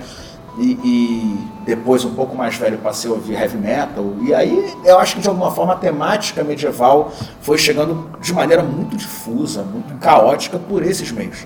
Né? E lá, com 15 anos, até porque eu me destacava, eu sempre fui de humanas, né? então matemática era um horror, química e física era desespero puro, eu só queria garantir o mínimo para passar mesmo. Vestibular, na época era vestibular, foi feito desse jeito, era a expectativa de não zerar as exatas e me garantir nas humanas. É, eu sem, sem muita preocupação específica escolar, porque eu também não era de matar aula, era bem CDFzinho mesmo tal, né? Eu me garantia nas humanas, português, literatura, geografia e, sobretudo, história. E aí tem coisas que a gente só repara depois de um tempo. Né? O fato de eu ter tido um professor que me valorizou, um professor de história que valorizou a minha, o meu estudo, me fez enxergar a história de um jeito diferente. Né? O fato do professor falar, não, esse rapaz é muito bom, esse garoto vai longe. É, é impressionante como isso pode fazer diferença na estima de uma pessoa. Né? Eu não tive isso em geografia, não posso recriminar os professores de geografia, porque de fato talvez eu não tivesse nem tanto interesse, não me destacava tanto. Mas em história, o fato de eu me reconhecer como bom naquilo fez com que essa disciplina se tornasse uma opção universitária. Uhum. É, é, na verdade, eu só pensei em ciências sociais e história. Nunca me vi fazendo outra coisa. E, inclusive, minha mãe falava: meu filho não vai fazer história, enfim. Né? Minha mãe falou: vai seguir a carreira de corretagem e tal. Eu falei, Graças a Deus eu não segui isso, porque eu sou péssimo com números.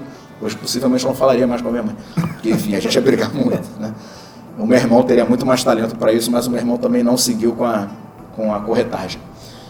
É, então, de alguma forma, é, também porque eu tive uma formação social relativamente tranquila, não, não era geração de ir para Disney, nada disso, mas, sinceramente, Bruno, nunca me faltou comida, sabe? Eu não passei nenhum tipo de carência material grave mesmo. Basicamente, todos esses produtos culturais que eu gostava de consumir quando era adolescente estavam no meu acesso. Então, eu podia ir no show de rock and roll ou de heavy metal que eu tinha interesse, porque a minha avó me dava dinheiro, meu pai me dava dinheiro e tudo mais. Eu gastava um dinheirinho com camisa de banda, mas também não era nada absurdo. Mas eu tive acesso aos produtos que eu queria, né? os livros de RPG, etc. Então eu, eu, eu me identifiquei muito com a série, foi muito emocionante assistir, sobretudo a primeira temporada lá da Stranger Things, porque de alguma forma aquela molecada dos anos 80 é mais ou menos, é, basicamente o que eu vivi 10 anos depois no Brasil, quando essa cultura já finca lá nos nos guetos de classe média, uma expressão horrorosa, mas me falta uma melhor, é esse nicho. Tá? Esse acesso a esses bens, bens culturais, que estão basicamente todos em inglês, então já tinha acesso à língua inglesa, e eu diria que fazer história teve muito a ver com isso. Eu, eu sinceramente não me preocupava, porque tinha possibilidade para tal, em, em garantir um. Como é que eu vou dizer? Um, uma expectativa financeira imediata naquilo que eu fosse fazer. Sim. Sabe? Eu não precisava considerar de cara que se eu fosse fazer economia, eu já botaria, trabalharia num estágio, ganharia um dinheirinho maneiro uhum. para poder ajudar em casa e tudo mais. Eu felizmente pude, e é felizmente mesmo, né? sorte, acaso e tudo mais, eu pude pensar as minhas escolhas mais baseadas nas minhas preferências do que na pressão da minha família. Né? E sei que essa não é a realidade, sobretudo hoje, da maior parte das pessoas que fazem história. A maior parte dos alunos de história é, são eventualmente a segunda ou a primeira geração de universitários de uma família. É. Né? Eu era da segunda geração, meus avós não têm diploma, não tiveram, tudo mais, mas os meus pais já tinham, inclusive, puderam garantir escola particular e tudo mais. Né? Então, eu diria que o meu interesse por história foi, de fato, o interesse de um adolescente. Alguém que podia olhar para o futuro de uma maneira assim, despreocupada, no melhor sentido. Vou tentar fazer o que gosto. Isso, né? vou fazer aquilo que gosto. E hoje, inclusive, respeito mais as opções dos meus colegas de colégio que, enfim, seguiram outros caminhos. Administração, direito, economia, engenharia, para os quais essa possibilidade estava menos visível na época. Durante muito tempo, eu é, isso é uma coisa de adolescente, não recriminava as opções dele. Ó, oh, o cara vai fazer um negócio que não gosta, ou que só dá dinheiro e tal, capitalismo, esse papo fora todo. E eu deixava de perguntar, pô, mas o cara tem. Ele tem que embarcar na, na vida acadêmica por outras motivações também. Né? Não é só interesse por matemática e número, não. Ele tem que, ele tem que o quanto antes levar dinheiro para casa. Isso não me impediu, de, desde cedo na graduação, procurar ter contato com sala de aula. Então, eu terceiro período eu já comecei a dar aula num pré-vestibular comunitário que funcionava aqui no centro da cidade, eu basicamente era monitor, tirava dúvidas de alunos. Bom, a, a diretora, a coordenadora desse, desse pré-vestibular comunitário remoto, é, se interessou pelo meu trabalho e aí me convidou para trabalhar num pré-vestibular comunitário em formato de escola mesmo, cursinho, em Irajá. É, e eu fui contratado e trabalhei lá entre 2003 e 2004 e ainda hoje considero uma das experiências mais importantes da minha vida. Eu fico emocionado de falar disso porque foi uma experiência muito rica. Com alunos que tinham disposição em te ouvir, que tinham interesse, claro, também tinham objetivos. Né? Eles tinham objetivo de passar para o Cefet, FATEC, para as escolas técnicas federais. Claro que nem todo mundo gostava, uma escola, né? enfim. Mas que foram absolutamente receptivos para uma pessoa que era, como eu já disse, cronicamente tímida né, absolutamente tímida, a ponto de eu, na hora que fiquei de frente para o gol, eu entrei na sala de aula, que a diretora me apresentou, daquelas idades assim, é agora ou nunca, né? Ou você vai embora correndo, chorando, ou você fica em cara todos os teus fantasmas e vendo o que que dá, né? E, enfim, dali em diante eu passei a atuar em escola, depois passei para colégios particulares. É, deu né? aula em muito colégio, eu dei aula em né, bastante colégio, é, bastante Antes de tempo. ser professor universitário, Isso, tem isso. uma carga de E, E a gente começou muito cedo, né? Nossa Sim. geração também era essa galerinha que Sim. terceiro período tava dando aula, Tava. né? É, assim, eu diria inclusive que as oportunidades eram mais, É. mais tranquilas na Isso. ocasião. Né? O mercado ainda estava em expansão, Uhum. né? existiam esses pré-vestibulares comunitários que eram remunerados, inclusive. Então, é, para quem tinha interesse desde cedo, é, existiam mais oportunidades. Tá? O que, a, a meu ver, sinceramente, continua existindo. A julgar pelo que eu consigo trocar de ideia com os alunos de graduação da FRJ, é possível você se inserir ainda no ambiente de docência. O problema é o financeiro, O né? problema é a precarização do É, trabalho, né, bicho? Que, que faz com que você seja chamado de colaborador, inventa qualquer baboseira dessa, né? É, finge que não existe uma relação patronal ali e você entra basicamente para trabalhar de graça, eventualmente sequer a tua passagem paga, né? Porque você precisa de um negócio que te cobram desde o início, que é a experiência. Infelizmente, para a nossa profissão, se eu puder dar esse conselho, é, a- experiência docente é indispensável, é, é fundamental botar a cara. Né? Você pode ser muito extrovertido, você pode ter uma boa retórica, uma boa oratória, e aí falar bem. Né? Você pode ter uma boa capacidade de organização do pensamento, mas é, tudo isso é diferente quando você se coloca diante de uma sala de aula para explicar o assunto que for. Revolução Francesa, Revolução Russa, enfim, descolo- descolonização, entre aspas, que é um termo horroroso também que eu detesto, mas enfim. E que você tem, que você é obrigado a se organizar para explicar para os alunos alguma coisa, né? Considerando que às vezes o aluno está pensando no, na janta, o aluno está pensando em ir embora, o aluno não suporta ver a sua cara, o aluno está vendo que você veio pelo terceira pela terceira aula seguida com o mesmo tênis, né? Ou de novo esse tênis, professor, já ouvi isso, todo mundo já ouviu, né? Que, são pessoas indiscretas, porque são jovens e tal, e tudo mais, e fazem comentários, e, e sacaneiam, e eventualmente você sacaneia também, e, e que meio que nenhum colégio de aplicação, nenhum, nenhum estágio de docência vai te preparar para encarar esse negócio. Então a minha sugestão é, é, não acredite muito na ideia de vocação para dar aula. né? É mais inspiração, é mais transpiração do que inspiração. E, gente, bota a cara. Bota a cara. Se for a sua praia, investe. Né? Não se submeta, na medida do possível, a essa precarização que vem se impondo. tente colocar suas posições, sabe? Tente colocar suas demandas, se possível, claro, salariais. É, eu sei que o cenário hoje é muito complicado, muito mais complicado do que no meu período do Bruno, quando a gente começou a dar aula, mas assim, pô, se aquilo te desperta interesse, tenha quase certeza de que a sua primeira aula não vai ser a melhor. O seu primeiro ano dando aula não vai ser o seu melhor ano. Né? E esteja preparado para, depois de 15 anos de sala de aula, reconhecer que um determinado dia vai dar ruim. Você vai ter um dia ruim, sua aula vai, pô, vai ser caída, sabe? Nem você vai estar pilhado, porque faz parte. Aí não, não tem jeito. Tem dia que você está melhor, tem dia que você está mal. O externo influencia imensamente na docência. Né? Se você não está legal emocionalmente, se você teve um dia ruim, se você bateu com o carro, é quase que inevitável que isso repercuta no seu ânimo para dar aula. Mas assim, invistam e persistam. Né? É eu não consigo, eu, até hoje, apesar de todos os ataques que a educação sofre, eu já conversei isso com o Bruno também, eu não me vejo fazendo outra coisa. Eu vejo vários colegas da nossa idade, mais de 35 anos, né, dos 35 aos 40, mais ou menos, pensando alternativas muito variadas e eu acho absolutamente todas legítimas, porque sala de aula é um negócio que cansa, é um negócio exaustivo, mas eu não me vejo fazendo outra coisa. E não é aquele negócio de, de como é que fatalismo, não, pô, eu não vou conseguir fazer outras coisas e tal, eu não vou virar, sei lá, um, um bom barista, eu não vou conseguir virar um turismólogo. Eu acho que tudo isso é muito digno. E se você quiser mudar de área, é absolutamente legítimo com a idade que você quiser. Mas eu não me vejo fazendo outra coisa porque é um negócio que ainda me dá uma pilha danada. Porque eu estou aqui conversando com o Bruno e estou fazendo mil coisas burocráticas ao mesmo tempo, para além disso aqui, mas estou pensando na emenda da disciplina que eu tenho para organizar. Que tipo de texto eu vou incluir, que tipo de debate eu quero gerar, podcasts que eu quero sugerir para eles. Né? E eu acho que isso é uma demonstração indireta, mas muito é, significativa, de que pô, a sala de aula ainda é um ambiente que eu quero viver. Uhum. Eu quero viver disso enquanto me for permitido. Aí é outro debate, aí não depende tanto de mim, né? Aí, aí é, é o pessoal lá de cima, é, né? não do quarto andar. Aí é o futuro. Aí é o futuro. Mas vamos lá. Pessoal, extensão, docência Sim. e lógico, né?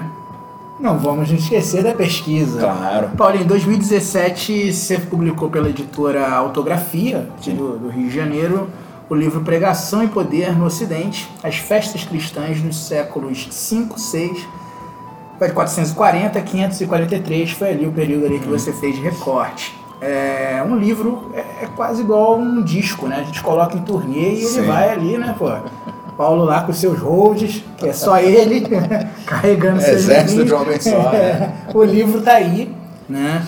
Para um livro, pra gente de história, é um livro recente, 2017. Sim. Sim. É lógico que nas apresentações que você já fez, os acordes vão mudando, você claro. vai tendo que.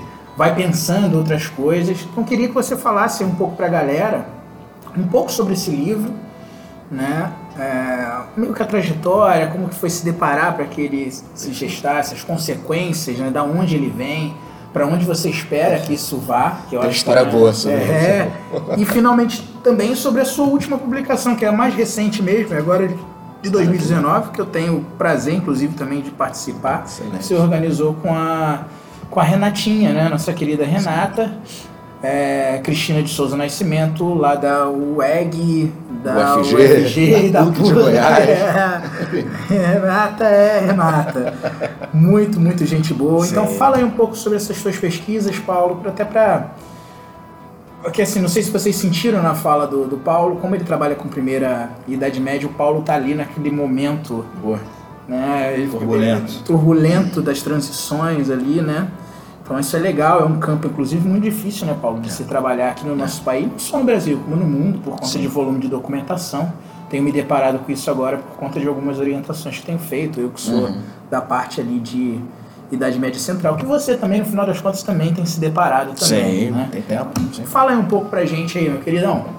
Bruno, eu agradeço o espaço para falar de pesquisa também, né? Enfim, é muito importante poder comentar um pouquinho sobre isso, trocar uma prosa, né? Nada muito pesado.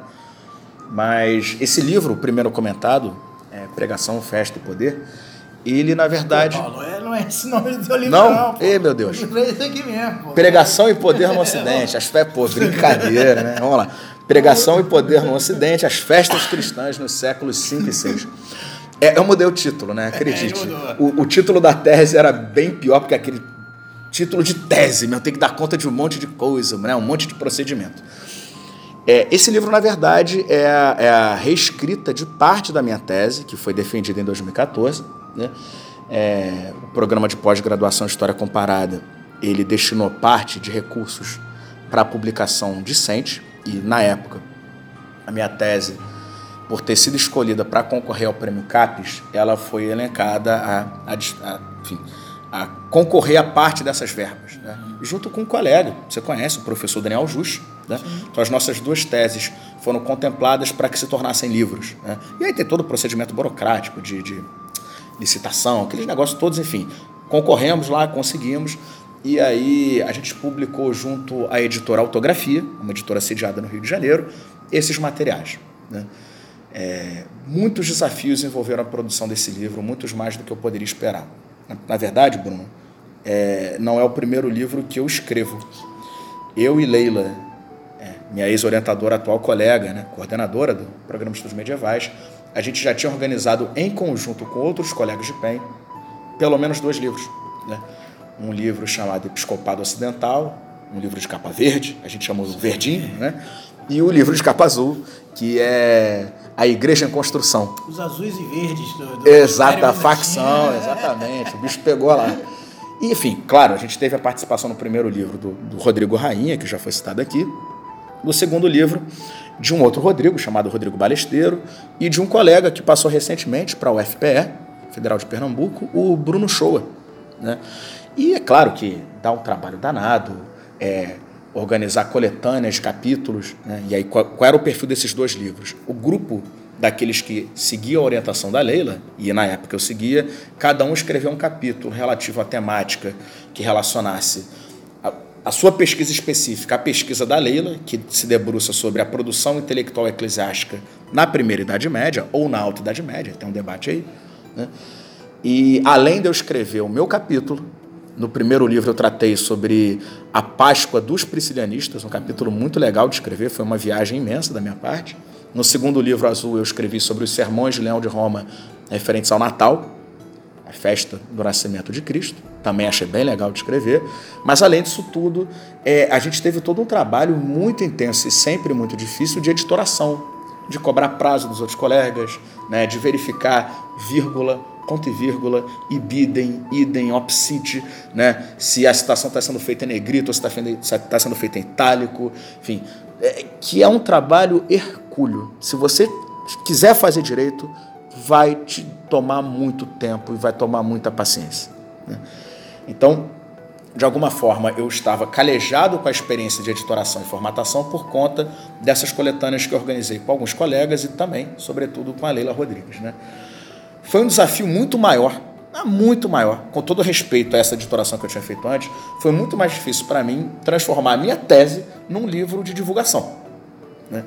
É, primeiro porque é o, seu, é o seu filho intelectual, né? Então você lida, é, você fica muito mais melindrado em sofrer críticas, né? E pô, o pessoal tá não vai sozinho, gostar. Né? Você está sozinho naquela, é você eu e você. Solo. Então eu desde muito cedo, considerando as outras demandas que a FRJ me deu, assim que a gente recebeu essa verba, que a verba foi aceita, eu tomei uma decisão editorial. E eu escrevo isso na apresentação. Eu fundamentalmente mexi no primeiro capítulo, que é o capítulo introdutório, e que eu considero, avaliando as sugestões da banca e as críticas da banca, por ocasião da defesa do, do doutorado, desculpa, é onde estariam as coisas mais sensíveis a acertar. Então, no primeiro capítulo, que é onde apresenta a problemática de pesquisa, os temas, a documentação, os bispos que eu estudo, no caso, o Leão de Roma e o Cesário de Arles, foi ali que eu me detive mais, para tornar a escrita também, porque ela estava muito amarrada ali, muito, muito academicista ainda, muito oitocentista, como já falaram que é minha escrita. O professor Andréia uma vez falou isso, e eu fiquei todo bobo, só esse parênteses, né? Paulo, você tem uma escrita oitocentista, você parece, sei lá, o o Olavo Bilac escrevendo Machado de Assis. Eu falei, nossa, que legal, né? Porque todo bobo, eu falei, pô, faloei, né? Que escrita bonita. Ela falou, isso não é um elogio.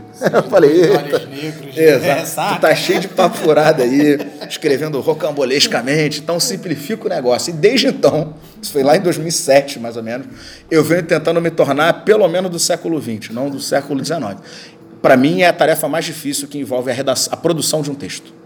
É tornar minha escrita menos acadêmica e mais de divulgação. E isso não é um demérito. É, eu me recuso a dizer que isso significa rebaixamento intelectual. Pelo contrário. Né?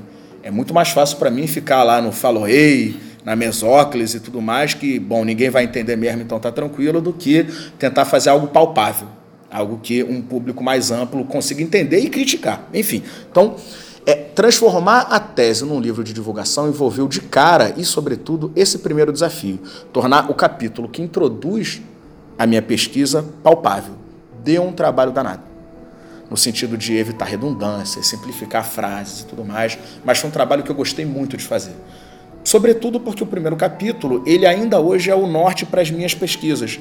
Eu discuto basicamente nesse primeiro capítulo a ideia de que é, não é coincidência que no período da primeira Idade Média, dessa transição da Antiguidade para a Alta Idade Média, é, que os bispos tenham se tornado figuras mais poderosas, nas cidades, no âmbito coletivo, conseguindo pressionar monarquias germânicas, etc. Né?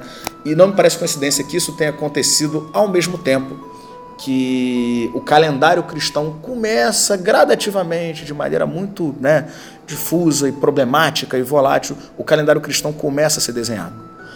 É, é claro que eu não tirei isso do nada, né? eu li bons textos do Legoff, bons textos do próprio Bachet, do Jean-Claude Schmitt, uma historiografia fundamentalmente analística, para reconhecer que o calendário é um instrumento de poder. E aí eu considerei que as festas cristãs apresentadas nos sermões desses bispos eram uma das formas que esses bispos tinham de se fortalecer no âmbito local. Né? Talvez aí, com muita, com muita presunção, resida é, a, a, principal, a principal virtude do meu trabalho, que eu enxergo até hoje. Né? É, quando eu li os textos do Legoff, do Jean-Claude Schmitt, do Bachet, enfim, de tantos outros que falavam sobre o calendário litúrgico, evidentemente que eles já colocavam o calendário litúrgico como instrumento de poder a serviço da igreja. Em termos simbólicos, práticos, em termos econômicos, porque é, o pagamento de um imposto tem a ver com a data da Páscoa, do Natal. Então, enfim, considerando que o calendário governa boa parte da vida social, né, enfim, é dado pelo Legoff, por esses demais historiadores, que o Natal e a Páscoa eram datas universais do calendário. Isso me incomodou profundamente. Porque é, é, parece muito óbvio que todos os bispos comemorem o Natal no dia 25 de dezembro, mas que a mensagem a respeito do Natal não seja exatamente a mesma em Roma, ou em Arle, ou na Britânia, ou lá na fronteira norte, junto com os, os escandinavos, ou no sul, né, junto às populações mamelucas, não importa. Né? É, ao mesmo tempo que o Natal é o mesmo, ele também é diferente. Uhum. E aí eu acho, sinceramente, que a minha pesquisa conseguiu. Não estou pensando nas hipóteses, nas questões de pesquisa, que sinceramente não vou nem, não vou nem lembrar agora, não vale a pena trazer. Mas eu acho que eu consegui trazer essa pequena contribuição para a historiografia. Né? Não existe um Natal, não existe uma Páscoa. Essas festas são divulgadas e propagadas pelos bispos, atendendo também a interesses e questões e, e tensões locais e ou regionais. Então, o historiador que quiser atentar para o calendário, ele tem que perceber essa, que o calendário está sujeito também a essa circunscrição é, regional barra local. E, fundamentalmente, que é um instrumento de poder. Né? É, Bom, enfim, no segundo capítulo, que é o capítulo de debate historiográfico, eu não mexi tanto. No terceiro, que é o capítulo de análise, eu também, de contexto, desculpa, eu também mexi pouco. No quarto, que é o capítulo de análise textual, eu, eu acertei algumas coisas, tirei algumas referências em latim, enfim, dei uma simplificada no texto para não ficar muito pesado. Mas eu diria que do segundo capítulo em diante, fundamentalmente, você tem ali a minha tese. Não sei se foi a melhor solução editorial. Hoje, repensando, e assim que publiquei, na verdade, eu talvez tirasse, por exemplo, as citações em latim. Porque eu acho que elas deixam o texto pesado. Elas, por um lado, me protegem porque servem como contrapartida, né? então eu não estou tirando é, esse trecho em português que eu apresento no corpo do nada, tem um documento em latim, mas eu acho que é, as notas ficaram muito extensas, por exemplo, no trabalho. São escolhas, né? são escolhas que implicaram em consequências mais ou menos diretas. Não considero que é um texto fácil de ler, mas considero que, sinceramente, foi fruto de uma pesquisa conduzida em 10 anos, porque essa pesquisa, na verdade, é um desdobramento da minha pesquisa de mestrado que começou em 2007. Então, 10 anos depois, eu entrego à comunidade acadêmica, não, não acho que seja um livro fácil de ler para quem não é acadêmico, né? mas eu entrego à comunidade acadêmica o produto de uma pesquisa de 10 anos, né? Que em larga medida reproduz os cânones acadêmicos e em alguma medida contribui uma coisinha ou outra ali para o debate relativo à igreja na primeira Idade Média. Né? É, agora vem a parte da zoeira. Né? Bom, meus orientandos leram meu livro, alguns deles que trabalham sobretudo com Cesário ou com Leão né, com os dois bispos que eu trabalhei na tese. E eu confesso, Bruno, que ainda fico incomodado com a leitura. É, é, curioso, você lança o livro e fica incomodado que leiam, né? Você quer que leiam, mas ao mesmo tempo não quer, né? Porque vão ver erro e tal e tudo mais. E você sabe muito bem disso, qualquer ouvinte que já publicou um, um texto qualquer para evento, para ata, para os anais, etc., sabe que assim que você manda, você identifica um erro, às vezes erro no título. Assim, pelo amor de Deus, eu errei, eu errei o século eu não coloquei um acento, sei lá, faltou uma letra, uma palavra aqui, e fé em Deus tem que desapegar. Pois bem, eu estava satisfeito com o orientando meu, um leitor super atento, João. Não, professor Paulo, seu texto está muito legal. Eu falei, pô, João, fala aí, você, viu algum erro? Tá, não, não tem erro não, tá maneiro. Aí tô lendo a monografia do cara agora, né? Enfim, ele me cita, professor Paulo, tem uma pesquisa relevante. Eu falei, vamos menos aí relevante, palavra que chama atenção, né? Assim, porque viu um negócio meio apologético e tal, não precisa colocar o seu orientador nesse patamar e tudo mais. Aí o cara me cita duas vezes com citação errada. Citação errada no meu texto, né? Ele coloca o SIC, né? O famoso SIC, conforme escrito. Eu falei assim, pô, João, tu tá me derrubando, cara. Tu falou que o texto é relevante, é bacana e tal, pô, tem três palavras erradas numa citação e três na outra. Falei, aí tu me quebra, entendeu? Ele, não, professor, depois é que eu vi, a primeira vez que eu li, eu não vi erro. Eu falei, cara, faz parte, eu tô brincando contigo, mas é parte de um processo difícil de verdade. Que eu não sei como é que o história, é, com um escritor, sei lá, Chico Buarque, J.K. Rowling, como é que essa galera lida com isso. Porque essa galera é lida mesmo, né? Como é que é você se expor a esse ponto? Do cara falar, meu irmão, que livro maravilhoso, é o melhor livro que eu já li, ou o cara falar, meu irmão, que livro ruim, que parada sem sentido. Não é fácil. É. Não é fácil mesmo. E assim, é, é bem diferente de um artigo. Artigo você sabe que vai ter uma galerinha que vai ler, que vai criticar, uma galerinha que vai usar. O livro, eu acredito que, que a, a expectativa que se cria em torno dele é muito maior. Mas, enfim, para mim é um processo de aprendizado. Né? Quando alguém fala que leu meu livro e você conhece meu perfil, você sabe que não é forçação de barra, pô, eu li seu livro e gostei. Eu não fico, não, que isso, tá? é ruim, né? Mentira, claro que eu não acho ruim. Mas é um mecanismo de defesa mesmo, né? Porque é claro que é uma baita exposição. E eu só passei a considerar é, os textos que eu passo para os meus alunos em laboratório ou disciplina sobre esse prisma a partir do momento que eu publiquei um livro. Eu falo assim, gente, a gente pode criticar o te texto sim, a gente tem que criticar no aquilo que é ruim e tudo mais, mas eventualmente a gente tem que considerar que, bom, o escritor tem limitações. Sim aquilo também é um momento também. Momento. Tem dia que tu não tá inspirado para escrever uma linha, cara. E vai fazer o quê? Tu tem prazo, tu vai daquele jeito mesmo. Ou então tem momentos que você esquece de editorar um negócio, ou que editora o teu texto, você que não queria. Inclui um parágrafo, fala assim, meu irmão, brotou um parágrafo no meu artigo. E a gente tem que lidar com isso. Assim, acho que o fundamental no nosso exercício de pesquisa, também, se puder dar essa dica, é de alguma forma praticar esse tipo de desapego. A partir do momento que você publica o texto, para o bem e para o mal, você não controla mais ele. Você não controla a interpretação que vão fazer dele. Né? Isso vale para Carlos Drummond de Andrade, isso vale para os poetas, isso vale para o escritor acadêmico. Então, fiquem mais à vontade, na medida do possível, com aquilo que vocês publicarem. E, em geral, a julgar pela minha experiência, acho que o Bruno vai concordar, é raríssimo que uma monografia seja a obra-prima de um pesquisador, mesmo. Né? Se é que existe obra-prima, porque você pode falar assim, cara, o texto que eu mais gosto meu, você vê lá na academia, ninguém baixa o texto. Pô, eu tava inspirado, o texto maneirão, tem duas visualizações. Aí que tem um que você não. Então, é, eu não tenho mais o texto em casa, baixei lá mais rápido, né? Até para dar uma moralzinha e tal. Agora, falando sério, você fala assim: não, esse texto estava inspirado, foi legal de escrever, ninguém leu. É. E tem um que você escreveu de maneira despropositada, e tinha que lá um negócio para cumprir, a tua orientadora chamou, não, tem, tem um orientando legal para escrever sobre isso, e o texto viraliza e é compartilhado. Então a gente não controla isso. Né? Para quem está na fase de redação de monografia, se tranquilizem, é uma das etapas. Para quem tem interesse de pesquisa, é a primeira das etapas. Inclusive, não é bom, eu falei sobre isso no, no evento lá de Sergipe, geralmente não é bom que você é, tenha o seu culminar de pesquisa na monografia Isso costuma gerar muita pressão sobre você mesmo, isso costuma gerar muita expectativa dos outros em torno de você mesmo. Então, assim, sinceramente, deem o seu melhor na produção do material, sabendo que ele faz é, é, é um dos primeiros degraus que você vai cruzar. Eu diria que é o degrau fundamental mais fundamental que o mestrado, mais fundamental que o doutorado, porque tem gente que percebe depois da monografia que não, pô, quero fazer outra coisa e tal, vou caminhar para outro lado, e tem gente que se, se, se enxerga fazendo aquilo, tendo esse tesão de escrever texto três horas da manhã, enfim, de, né, de quatro horas da manhã, tá todo mundo na praia pegando sol e tu tá escrevendo, porque, também porque você gosta, às vezes você não gosta, mas sobretudo porque aquela atividade te produz interesse, tá? Então, é, deem atenção à redação da pesquisa. E aí tem muitas dicas legais, tá? O Bruno conhece várias, tem bons livros, como escrever uma tese do Humberto Eco, do Humberto Eco tem bons manuais do próprio colega da, da, do PPGHC, da UFRJ, professor da Rural, José Barros da Assunção, que tem bons manuais sobre isso, tá? Deem uma atençãozinha especial à redação também. Né? Em dado momento, inclusive, o Bruno deve ver isso com vocês, né? então o rapaz Tá lá de, tá devendo um, um artigo para o Bruno, que tem que publicar numa revista que o Bruno está organizando dossiê. Rafael, é o Rafael Prata aqui, tá?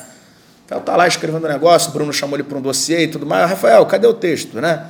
Tá devendo aí, já chegou dia 24, 25, pô, tu prometeu no dia 20, e o Rafael tá lá pensando, não, não, eu só vou ler só mais esse artigo.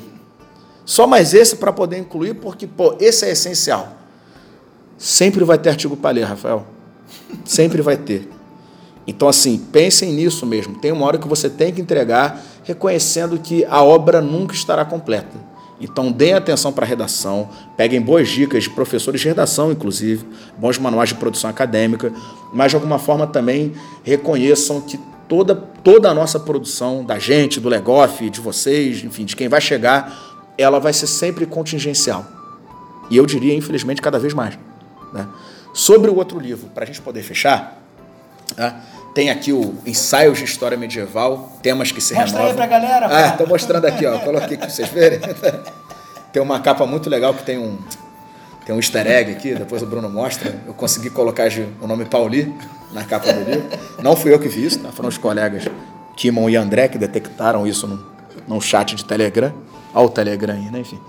Agora, sobre o livro, falando sério, esse livro foi, foi maravilhoso de escrever. E eu, na ocasião, fiz questão de falar um pouquinho sobre isso e, e, e, vou começar por isso também. Né?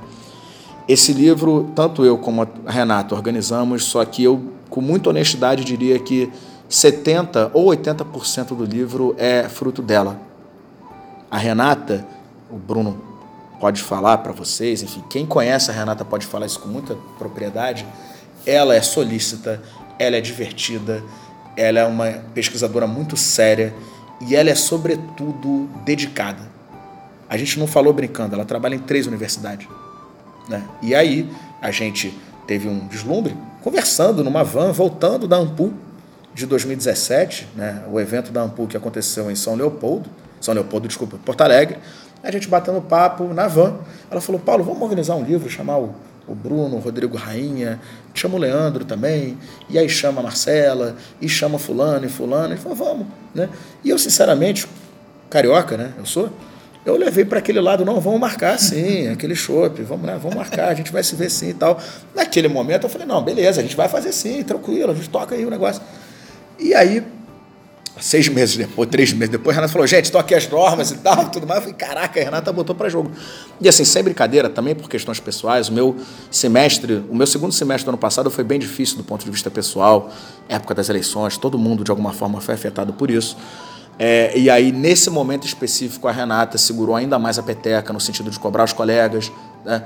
Então, é, é fruto de um esforço nosso que é coletivo, e aí não só meu e dela, mas de todos os colegas que escreveram e aí eu faço questão de mencionar todos que produziram capítulos, tá?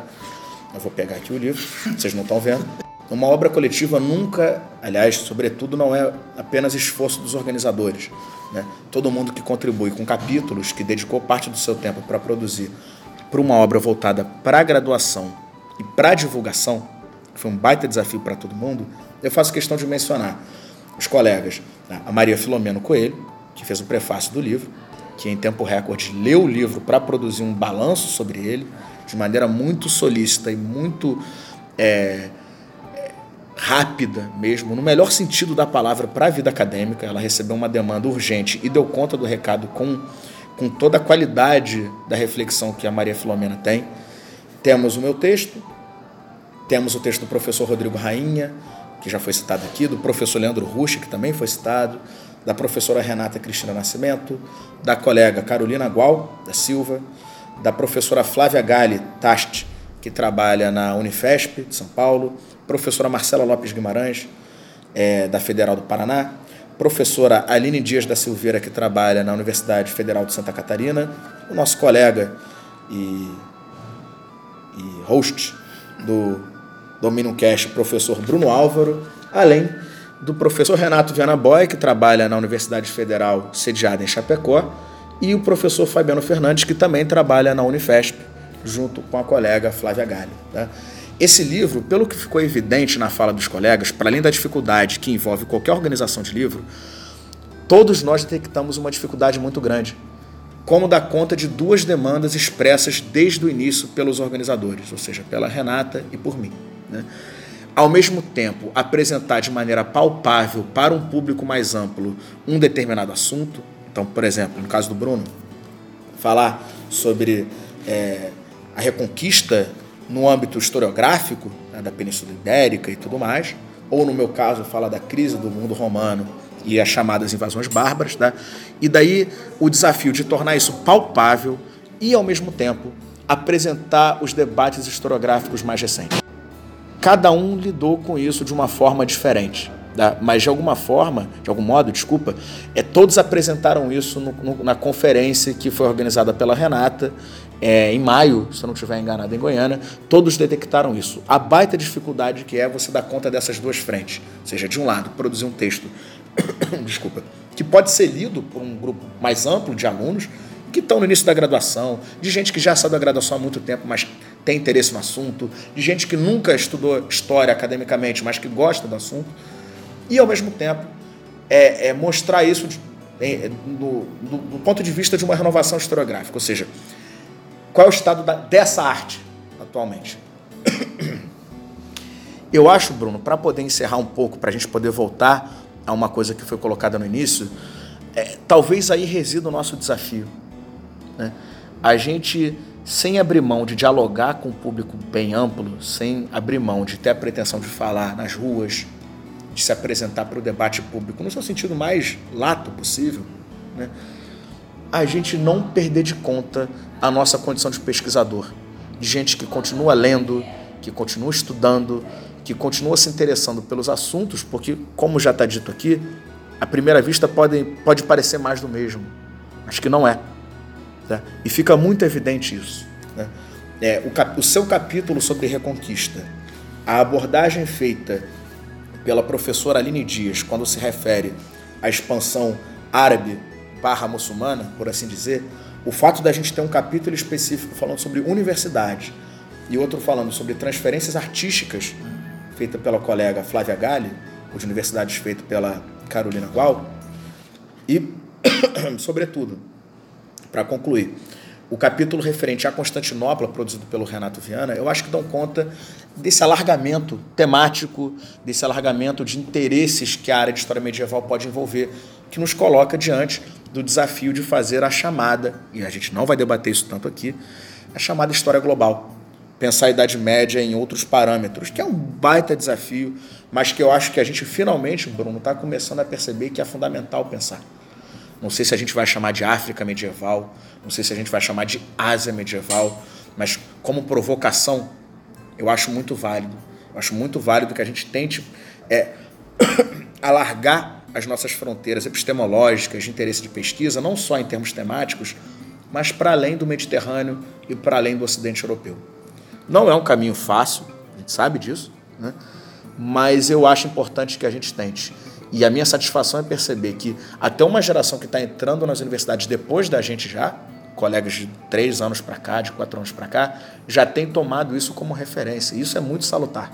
Eu acho que a gente tem muito a aprender com uma geração de doutores recentes e de doutorandos que estão alargando e, claro, criando um monte de problema para a gente, né? Para tratar o que é a idade média numa sala de aula, mesmo de graduação. Que já não satisfaz mais para os alunos se você não discutir África medieval, se você não discutir Islã medieval com um pouco mais de propriedade, se você não mostrar as divergências ou as, as similitudes que existem entre Islã e cristianismo. E tudo isso é um desafio que eu considero maravilhoso.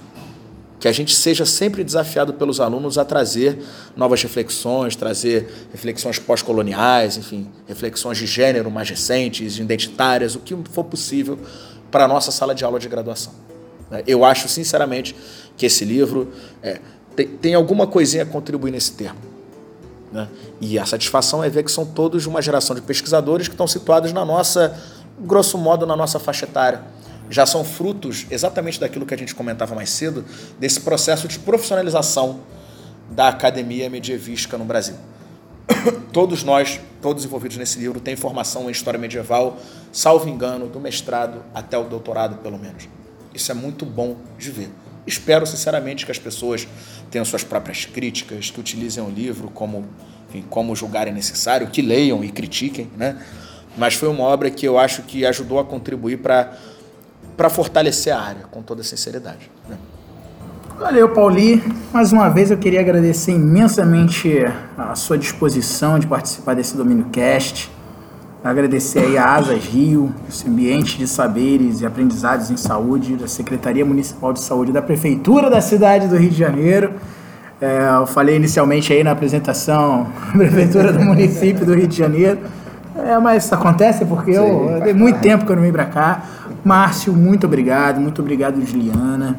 É um espaço muito bacana aqui, muito legal mesmo. O PEN parece que vai começar também a fazer algumas atividades, parece Sim. que estão costurando algumas coisas. Olha o spoiler aí. É, não, aqui a gente aqui tem informação. Agradecer a todos vocês que nos ouviram. E Paulo, queria que você deixasse aqui como consideração final é, a academia, né? Tanto Perfeito. a sua quanto a do PEN, da André, da Leila. Perfeito. A gente vai colocar também, galera, na descrição, mas eu acho que tem que deixar registrado. Maravilha. Bom, então para recuperar, né? Foi, foi muito, muito legal mesmo participar disso. Eu espero que seja tão prazeroso para vocês ouvir quanto foi para mim participar desse, desse, desse podcast. É uma experiência inédita. Em meio a muitas coisas que a gente faz obrigado, obrigado mesmo, né? compulsoriamente no ambiente acadêmico e sem estar com muito tesão, em boa parte do tempo, eu não sou essa experiência a isso. Essa é uma conversa muito franca, como acho que eu tenho com o Bruno sempre e como eu acho que a gente teve por ocasião da conferência em Sergipe, né, em maio. Que bom que a gente consiga ter mais disso, que a gente consiga trazer para o plano é, pessoal mesmo, para o plano de, de amizade, para o plano de troca, num sentido mais direto. É, dilemas acadêmicos que todos vivemos, né? E aí, aproveitando a ocasião para o jabá, né, que é fundamental também, é, além dos perfis do Academia, se vocês jogarem no Academia Paulo Duarte, o FRJ, vocês acham meu perfil, e depois a gente pode incluir o link, né? Taguear sim. o link bonitinho lá da, do meu perfil. Acham o perfil também da Andréia, que tem muito texto. Da Leila, que tem muito texto, porque elas produzem desde 1993. Sei lá, então vocês podem imaginar quantos artigos, conferências, materiais tem disponíveis. O PEN tem o seu próprio perfil no Academia. E aí, sempre lembrando que, fundamentalmente, tudo que o PEN faz é disponibilizado de graça no nosso site. Né? é, eu queria convidá-los, como eu já convidei em maio, ao vivo em Sergipe, e reforçar o convite para todos os ouvintes do Brasil afora, e mesmo para além do Brasil, a participar da 13ª Semana de Estudos Medievais, um evento de alcance nacional e internacional, um evento que, com toda honestidade, já é consolidado no calendário acadêmico dos estudos medievais no Brasil, que chega à sua 13ª edição, mantendo desde as primeiras edições, uma preocupação fundamental que distingue esse evento de outros eventos acadêmicos da área. Né? A 13ª Semana Medieval, como as outras, ela atende, aceita, estimula e convida que graduandos apresentem trabalhos. Né? Uma das coisas que mais se ouve é, no ambiente acadêmico são jovens pesquisadores que não encontram espaço para apresentar os seus trabalhos né? que simplesmente não encontram disponibilidade porque eventos como, como os da AMPU, eventos de alcance regional ou estadual, simplesmente não abrem espaço para falas de graduandos. Todos vocês são mais do que convidados. Né? O público é receptivo, vocês vão fazer contatos, vocês vão lidar, com, inclusive com aflições de colegas que estão na mesma, no mesmo, na mesma etapa de formação que vocês. E aproveitem. É um evento que de fato é convidativo. É, a gente sempre conta com a participação de pelo menos dois colegas de outros institutos federais de ensino superior. Né? Estamos fechando é, os nomes, teremos informações em breve. E é, eu, sinceramente, acho que a maior alegria do evento é exatamente essa: a gente ter a disponibilidade nossa, obrigatória, de espaço para que graduandos participem. Mestrando acha espaço para participar em vários eventos, doutorando também acha, mestre acha, doutor acha. Isso é fácil de acontecer. Agora, um espaço em que o graduando possa apresentar é, infelizmente, raro. E aí vocês estão mais do que convidados a participar. A 13ª semana acontece do dia 10 ao dia 13 de setembro de 2019, de uma terça-feira até a sexta-feira dessa mesma semana. É, e as inscrições se estendem até o dia 13 de agosto. Né? Vocês entrando na página do PEN, pen.história.frj.br, vocês acham o link para a 13ª semana, né? E aí vocês conseguem encontrar ali os formulários, a conta para depósito, inscrição e tudo mais. Né? E sem se preocupar em relação aos valores, são valores absolutamente acessíveis, tem basicamente a ver com ajuda de, de custo para a organização do evento mesmo. Tá? Qualquer dúvida que vocês tenham, tem e-mails de contato que vocês podem acionar e, por favor, nos procurem. Se possível, venham. É um evento muito legal. Para quem não conhece o Rio de Janeiro, o Rio de Janeiro não é uma cidade talvez boa para se morar, eu estou cada vez mais certo disso, mas para conhecer assim é, é bem bacana. E, enfim, conhecer o centro da cidade é um negócio super maneiro. Não é uma cidade barata, já vou avisar para todo mundo, mas eu acho que é uma cidade que ainda tem os seus, seus charmes, né? eu sou suspeito para dizer. Então, estão todos mais do que convidados a visitar a nossa página e especificamente visitar o link do evento. Venham, compareçam, será ótimo. Valeu, Paulinho! E com isso a gente encerra mais um Domínio Cast, aqui diretamente do Rio de Janeiro, da cidade maravilhosa, mas não tão maravilhosa assim. Galera, muito obrigado. Espero que vocês ouçam, compartilhem, acessem lá a nossa rede social arroba né, que é o nosso Instagram, e acessem também a nossa página www.dominiumfs.com. Nós estamos em todas as redes sociais, menos no iTunes, porque a Apple não quer nos cadastrar e a gente não sabe por quê. Muito obrigado novamente. Esse programa foi patrocinado nada mais, nada menos por Iago Bottoms. Muito obrigado, valeu. valeu.